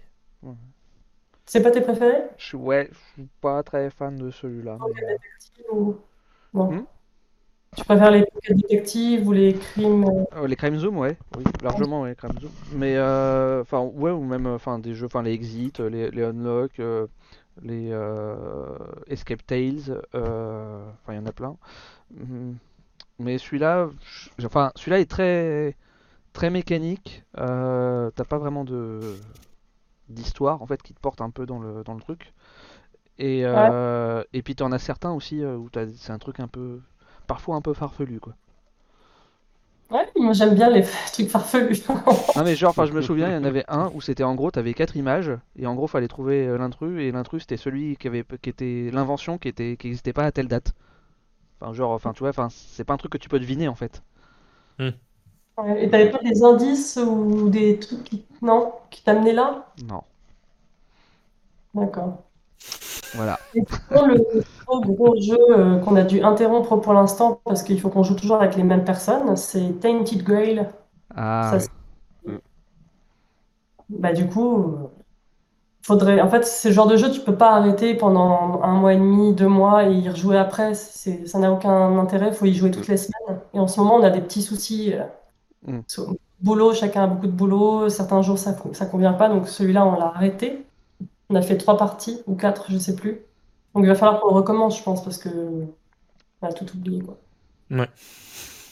Mais sinon, je joue énormément, énormément à Monumental. C'est c'est pas pour faire la promo de. Non, mais il est vraiment bien. hein. Faut Il est- juste, euh, faut juste l'appareil une table aussi euh, pour pouvoir euh, tout mettre. mais? Ouais. Ah non, je trouve que ça va. Tu mets le plateau central et puis tu mets toute ta, tous toute ta les, euh, sur le côté et ça, ça va.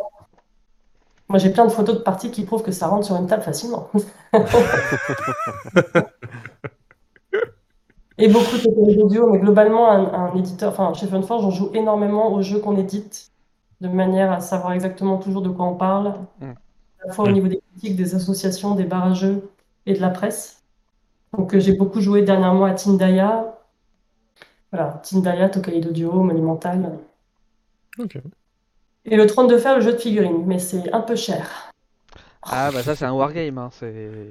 Coup, euh, c'est cher par rapport au contenu, c'est juste que moi j'ai la boîte de base des Baratheon, j'ai envie déjà d'acheter les autres sets pour améliorer mon armée, Mm.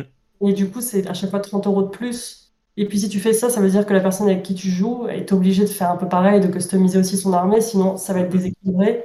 Donc c'est un budget pour deux, deux ou quatre, nous on joue à deux. Et là c'est assez coûteux, donc il faudrait que j'aille dans des assos pour jouer contre des gens, mais ça va être des, des gamers de ouf. Et... Ah, ils vont te rouler dessus, quoi. Ah mais y en a qui jouent chez nous, hein.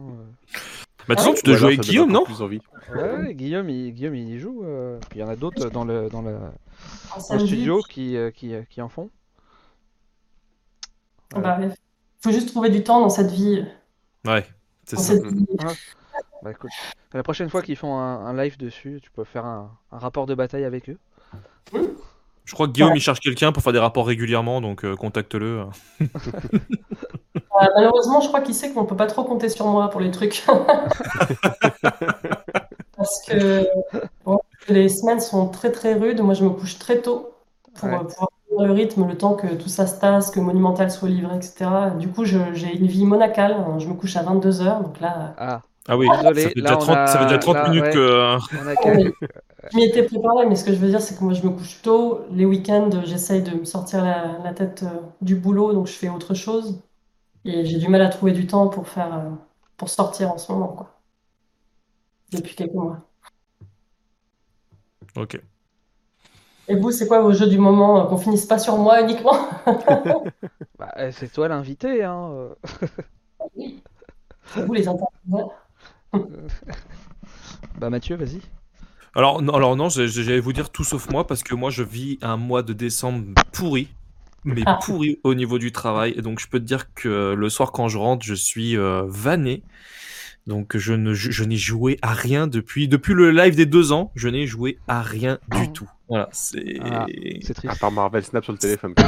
ouais Marvel Snap sur Poké- sur pour ça en fait qu'il a pas le temps, il passe sa vie sur Marvel Snap. C'est ça. Non, non, mais tu passes pas longtemps sur Marvel Snap. Tu, euh, tu, tu joues quelques minutes, c'est pas le souci. Non, non, non, franchement, le soir, je rentre, je suis, je suis éclaté, je suis vanné, j'ai envie de rien, donc. euh, Donc, non, et en plus, il y a... enfin, pourtant, j'ai des jeux, mais euh, je, Ouais. pas, je prends pas le temps, Et toi Pierrot? Malheureusement. Alors moi, là, très récemment, c'est euh, Super Mecha Bucks avec mon fils et ma femme. Ah, c'est facile, cool ça. ça se joue vite, ils, euh, ils aiment beaucoup. Je crois qu'on est euh, quasiment à 10 parties là en trois, même pas 3 jours. Et euh, sinon, Too Many Bones un petit peu. Et là, ceux que j'ai envie de jouer, c'est ceux que j'ai reçus il y a peu, donc Marvel Zombie et Edge of Champagne. Mais ça, j'espère y jouer avant la fin de l'année. Euh, Il reste plus beaucoup de temps. non, je sens que c'est un défi déjà presque perdu. Ouais, t'as 10 jours devant toi, t'es large. Le défi de ce soir, t'es obligé de respecter ce, ce serment. Ouais, c'est ça. Bah, moi, le, moi, le dernier que j'ai testé là, c'était Obsession sur, euh, sur BGA, euh, que j'ai pas pas trouvé ça fou. Hmm. Euh, c'est en Kickstarter en ce moment. Surtout euh, quand j'ai vu le prix du Kickstarter, je me suis dit c'était une grosse arnaque, mais bon. Oh, tout, tout de suite. Parce que, tu sais, les choses ont Il un est à et, et il est à 60 euh, 60 balles, je crois le, le, le pledge de base, je crois que c'est 60 balles. Pour un pour un c'est même pas un jeu de pose d'ouvrier en plus. Enfin, t'as as des meeples, hein, mais t'as genre une dizaine de meeples et des et des cartes. Enfin, j'ai l'impression que t'as pas pléthore de matériel. Et je trouve que c'est le genre de jeu où je l'aurais vu à 30 euros, ça m'aurait paru logique. Quoi. 60 balles, ça me paraît démentiel comme prix. euh, c'est ouais, quand même un coup. Oui, oui, oui. Mais Ouais, bon, euh, Et en fait, c'est vite très cher tout ça. Donc, faut, faut voir par rapport au coût du, ouais, du jeu. Ouais, mais je sais pas, par rapport à d'autres jeux. euh, enfin, voilà quoi, quand tu. Enfin, bon, après, c'est c'est une comparaison un peu biaisée parce que je sais qu'il a fait des efforts de malade sur les tarifs et tout ça, hein, mais je- si je prends genre un Ibris à côté qui coûte 80 balles, quand tu compares le matériel entre les deux, enfin, juste, il y a un monde. hein. C'est. euh, Ouais. Donc voilà. Euh, mais sinon, euh, bah, c'est surtout Familiar Tales que j'ai joué ces derniers temps. Euh, on en avait parlé sur euh, une des dernières Ludic Squad. Euh, Conan que j'ai euh, reçu dernièrement, qui est, euh, qui est fait par un petit éditeur français. C'est un, petit jeu, c'est un petit jeu de labyrinthe avec une bille. Ah oui, ok. J'en avais déjà montré euh, d'autres où tu dois faire un parcours et euh, voilà le plus rapidement possible en fait. euh, et arriver et arriver déjà arriver à faire le parcours la première fois. C'est ceux qui avaient fait les, les cubes, les labyrinthes en cubes, le- les inside cubes. Il y a le The Witcher aussi de mémoire. Enfin, ils ont donné des thèmes comme ça. Euh, Il y avait Cthulhu, euh, The Witcher, je me souviens pas. Ou alors je confonds, mais il me semble qu'il y avait aussi The Witcher. Bah peut-être, mais ça me parle pas comme ça. Mais ils ont fait. Après ils ont fait des. euh, Ils avaient fait la petite maison de, euh, de Hitchcock euh, en en goodies. Comme ça là. Avec la petite bille. À l'intérieur. Euh, là ils en ont refait un avec. euh, là c'était un le Taj Mahal. euh. Bon, voilà ils en font. euh, Ils font des petites versions en petites goodies aussi, mais. Ok. Mais sinon, à la base, ouais, c'est les cubes. Et après, qu'ils ont fait en, en version un peu plus euh, sophistiquée dans, les- dans les dernières versions. Mais euh, Est-ce que vous avez joué à un jeu qui fait débat euh, absolument partout où j'en parle? Et personne n'est d'accord? Time of Empires. ah De non, peur. j'y ai pas joué. Ça me dit rien du tout. Un jeu de civilisation, mais en- avec un, un sablier, enfin avec des sabliers. Donc du coup, tu dois jouer très vite et dans un temps limité. Et il y a plein de gens qui trouvent que c'est c'est trop pressurisant et que les gens qui jouent à des jeux de civilisation n'aiment pas du tout. Et sous pression avec le temps, etc. Et moi, je trouve au contraire que ça ressemble à du jeu vidéo, euh, à des RTS. C'était Hmm. euh, Cooking Rush ou quelque chose comme ça qui était avec les sabliers que, Oui, euh, c'est ça, ouais. Je Il y en avait un aussi sur un bateau pirate, je crois. qui était pas mal. Moi, j'avais un jeu aussi, un vieux jeu qui s'appelait euh, un truc avec les dieux grecs, je me rappelle plus le nom, euh, qui était pareil, qui était avec des sabliers, que c'était pas mal. mais, euh, Ouais, mais Ouais, c'est- c'est c'est surtout le style qu'il faut aimer, je pense, au-delà Mm. après du jeu, de la mécanique et le thème qu'il peut aborder, quoi. Oui, Ouais. bah, c'est ça, après, faut aimer avec le sablier. ouais. Sinon, je pense que ouais, l'un des prochains là, que je vais jouer, là, que je viens de recevoir, c'est Sleeping Gods. Mais, euh, Ah là là, je suis jalouse. ouais. je pense que j'en ferai un unboxing aussi demain soir. Ah là là, j'ai toujours pas acheté parce que je peux pas. Euh, D'autres dépenses, mais Mm. celui-là, c'est sûr, je me le fais en solo. euh. Parce que si, si j'attends mes potes avec qui on n'arrive même pas à avancer sur Tainted Grail, parce qu'à chaque fois, c'est pas les mêmes joueurs d'une semaine à l'autre, je, je vais jouer à Sleeping Gods dans Ouais, deux ans. c'est- Ouais, c'est un peu le souci. C'est un peu le souci que j'ai, c'est que j'ai plein de jeux dans le genre en cours et que c'est compliqué de, de tout finir. Donc on évite d'en lancer trop trop tant qu'on n'a pas fini les anciens, mais bon. Ouais, mais t'as envie quand même d'essayer parce que c'est la bah nouveauté. ouais, quoi. ouais. Voilà, du coup, Tainted Grail, bah, par exemple, je l'ai toujours pas commencé. Et t'avais pris le pledge sur KS? Euh, non, j'ai la boîte de base euh, boutique euh, retail. D'accord. Ouais, bah, il y a déjà beaucoup à faire. hein. Mm. Mm. Bon, bah, trop cool. Très bien. Parfait. Voilà. Est-ce qu'on lancerait pas un petit raid avant Si, de partir on va lancer euh, un raid. On peut aller euh, chez, chez notre ami Mus. Bah ouais, vas-y. Parce que je vois qu'il est en train de faire un live, parce que monsieur Non. s'est lancé sur Twitch Ouais. là. Putain, mais Il joue quel à Hit. enfoiré celui-là. Ouais, c'est Quel pour ça. enfoiré. Ouais, c'était prévu depuis longue date, hein, c'est juste. que- Ouais, ouais, non, mais bon, quand je lui ai dit viens avec nous et tout, il était là, ouais, non, moi les lives ça m'intéresse pas et tout. Et quand je vois que le mec il ouvre sa chaîne après, mais je vais le fracasser, tu vois, t'inquiète bon, pas, je vais. euh. Sauf qu'à la base, on s'était dit qu'on le ferait pour faire des jeux vidéo. Mais Ouais, oui, c'est ça. Mais là maintenant il fait que du board game, il nous fait concurrence, c'est terrible Bah, et ça. c'est- Putain, il- c'est il- terrible. il les faisait sur YouTube, qu'il les fasse sur YouTube ou Twitch, c'est pareil. Ouais, non, non, qui reste dans son coin, il reste sur du YouTube, on était bien entre nous quoi. Il est aigri, ce Mathieu, il est aigri. bon, bah, en tout cas, euh, merci, euh, merci Charlotte euh, pour euh, d'être venue, de, de- pour d'avoir euh, fait cette interview avec nous. Merci à vous. Je vais essayer de faire ça plus souvent parce que cette année, c'était pas possible. Ouais. Mais l'année prochaine, je vais essayer de faire ça plus régulièrement pour, euh, bah, parce que c'est toujours sympa de discuter avec des gens du, du secteur et de sortir de, des pages KS. Des commentaires. Puis on apprend des choses, c'est bien.